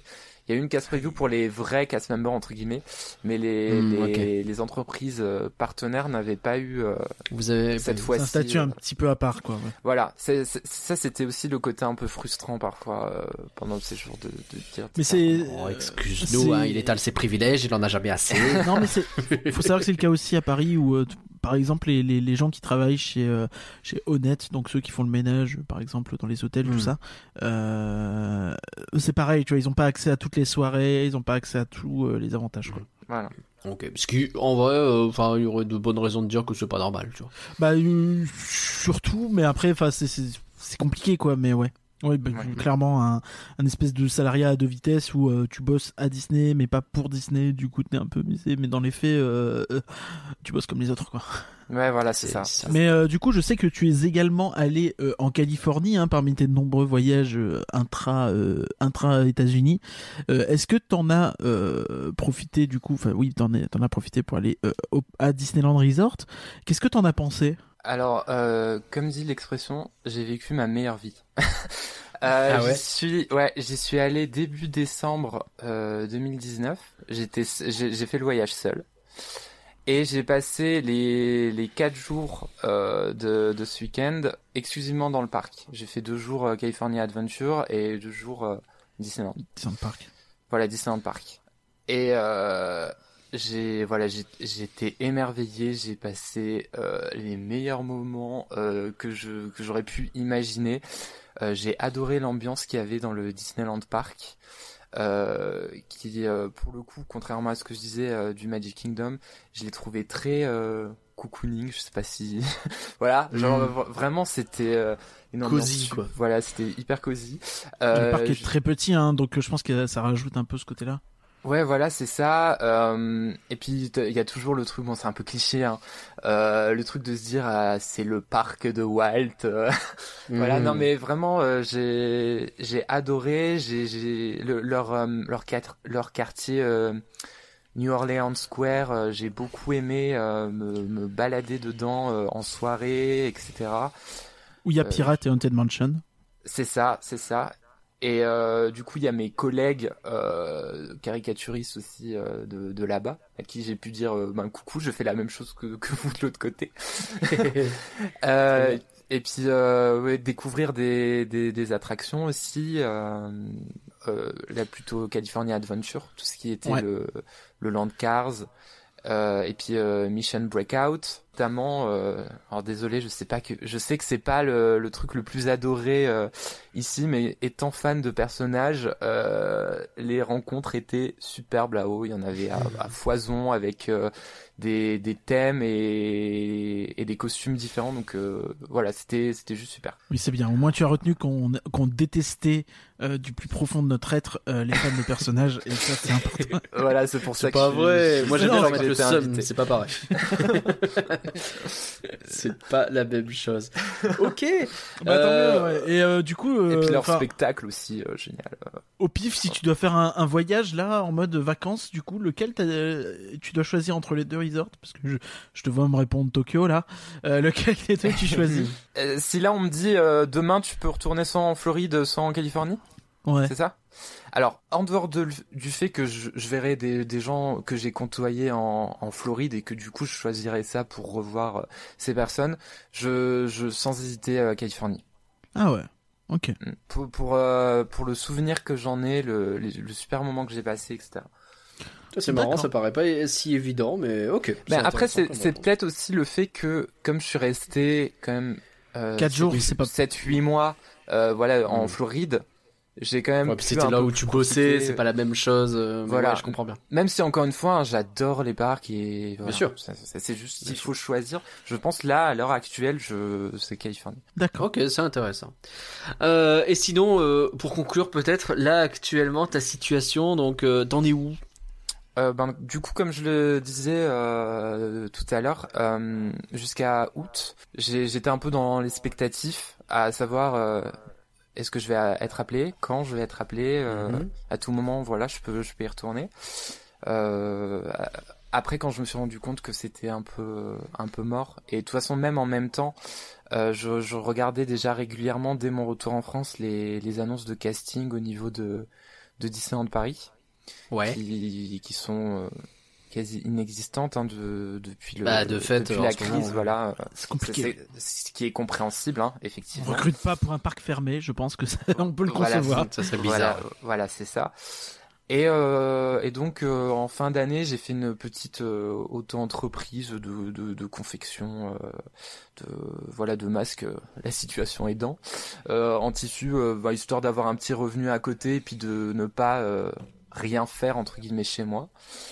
Et euh, voilà. Et là, du coup, j'ai j'ai essayé de postuler dans dans d'autres parcs en ce début d'année. C'est un peu comme à Disney, euh, ils ils attendent des dates de réouverture. Voilà.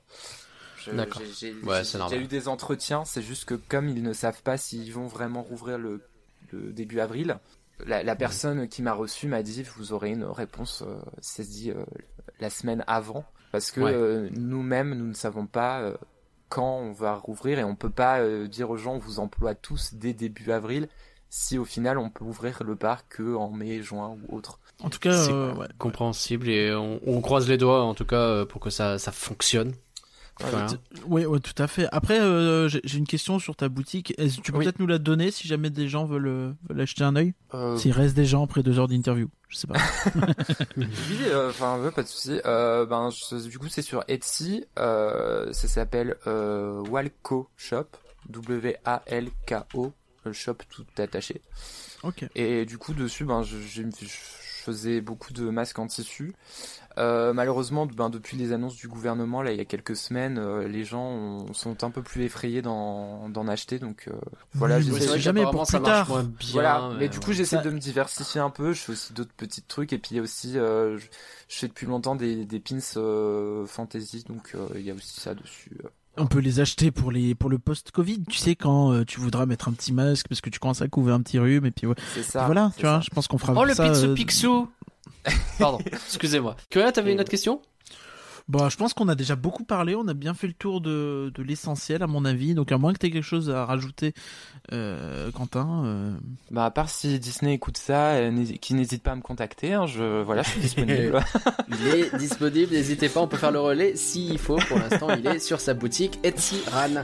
Voilà. Alors, merci à tous d'avoir suivi Rien que d'y penser. On espère vous avoir dessiné une belle histoire pas très caricaturale. Euh, nous vous rappelons que vous pouvez participer à un concours en ce moment et imaginer le land que vous mettriez à la place euh, du land Star Wars. hein. Tout est expliqué à la fin du Rien que d'y penser précédent sorti le 4 mars. Euh, Référez-y vous. On a déjà eu des, Référez-vous-y. on a déjà eu des participations, donc euh, traînez pas. C'est ouais. vrai Ouais. Ah, je savais même pas, tu m'as pas dit. Bah je te dis pas tout. Hein. Ah bah ok, super, bah c'est super. du secret dans ce podcast. hein. Ouais, il faut vois, absolument que je, je vais faire un petit article sur le blog rapidement pour rappeler un petit peu l'essentiel au cas où. Euh, donc Oui. réacdipenser.com, n'hésitez pas. Et euh, t'as avancé d'ailleurs de ton côté, Curien. Ok, moi non plus, donc euh, je suis serein. Merci Quentin de nous avoir accompagnés. Bah, de rien. Où Merci est-ce qu'on peut se retrouver? Merci beaucoup de m'avoir reçu. En, en tout cas, j'étais super plaisir. content d'enregistrer avec vous. Euh, du coup, où on peut me retrouver euh, ben, sur plusieurs réseaux sociaux. Euh, je suis sur Twitter, Twitch et Instagram, ainsi que YouTube sous le nom de Backlot Prod. Là où je suis le plus actif habituellement, c'est Instagram, même si en ce moment avec la fermeture du parc, je poste un peu moins évidemment. Mais Oui. euh, voilà, j'essaie d'être actif là-dessus et puis euh, quand je peux, je, je poste de nouvelles vidéos euh, sur YouTube. Donc n'hésitez pas aussi- à aller faire un tour. T'es aussi sur notre Discord, mais ouais, tes chaînes, ça, tes vidéos fait. YouTube sont très bien. Merci beaucoup. Grave, grave. N'hésitez Bah, pas d'ailleurs, il y y y y a des vidéos du coup un peu de de, de, Flo- de Floride. J'ai pas j'ai pas pu tout faire ce que je voulais parce que je, me- je- à chaque fois je me disais ah j'ai le temps de tourner, il me reste encore 4-5 mois donc euh, voilà. donc euh, voilà. Mais bon il y a quand même quelques il y a quand même quelques vidéos. Voilà, si vous voulez vous faire du mal en voyant le monde d'avant dans un endroit où vous pouvez pas aller, euh, vous pouvez. C'est une possibilité. Merci Curien d'avoir euh, organisé ce podcast. Mais pas de problème, merci à toi. N'hésitez pas si vous avez d'autres questions par rapport à ce que j'ai dit. De m'envoyer un message que ce soit sur Instagram ou sur ou si vous êtes sur le Discord de rien que d'y penser euh, je, suis, je suis sous le pseudo Ouais. Raccoon Euh, ça je c'est serai, quelqu'un de euh, disponible. Voilà, je serais ravi d'y répondre. euh, voilà, ça me dérange pas, Bah, ça me fait super. plaisir. C'est bien aimable de ta part. le prochain Rien que d'y penser est dans 3 semaines, puisque avril est un mois avec 5 jeudis, et que pour le coup, bah, on va faire un flanc pour le premier jeudi du mois, donc on décale. Les Rien que d'y penser sortiront donc le 8 et le 22 avril. Puis on rappelle Et que on le est- 1er avril, il y a de toute façon le dépouillement du concours. Donc euh, il y aura de quoi faire euh, côté rien que d'y penser le soir du 1er avril, sans doute vers 21h sur twitch.tv slash E elabete. Rien que d'y penser est un podcast du label et la bête. Nous sommes présents sur Twitter, Facebook, Instagram, Discord et Twitch, et vous pouvez nous soutenir sur Patreon. Encore merci, et à bientôt tout le monde. Merci encore à Au revoir tout le monde, merci Au à tous. revoir, merci.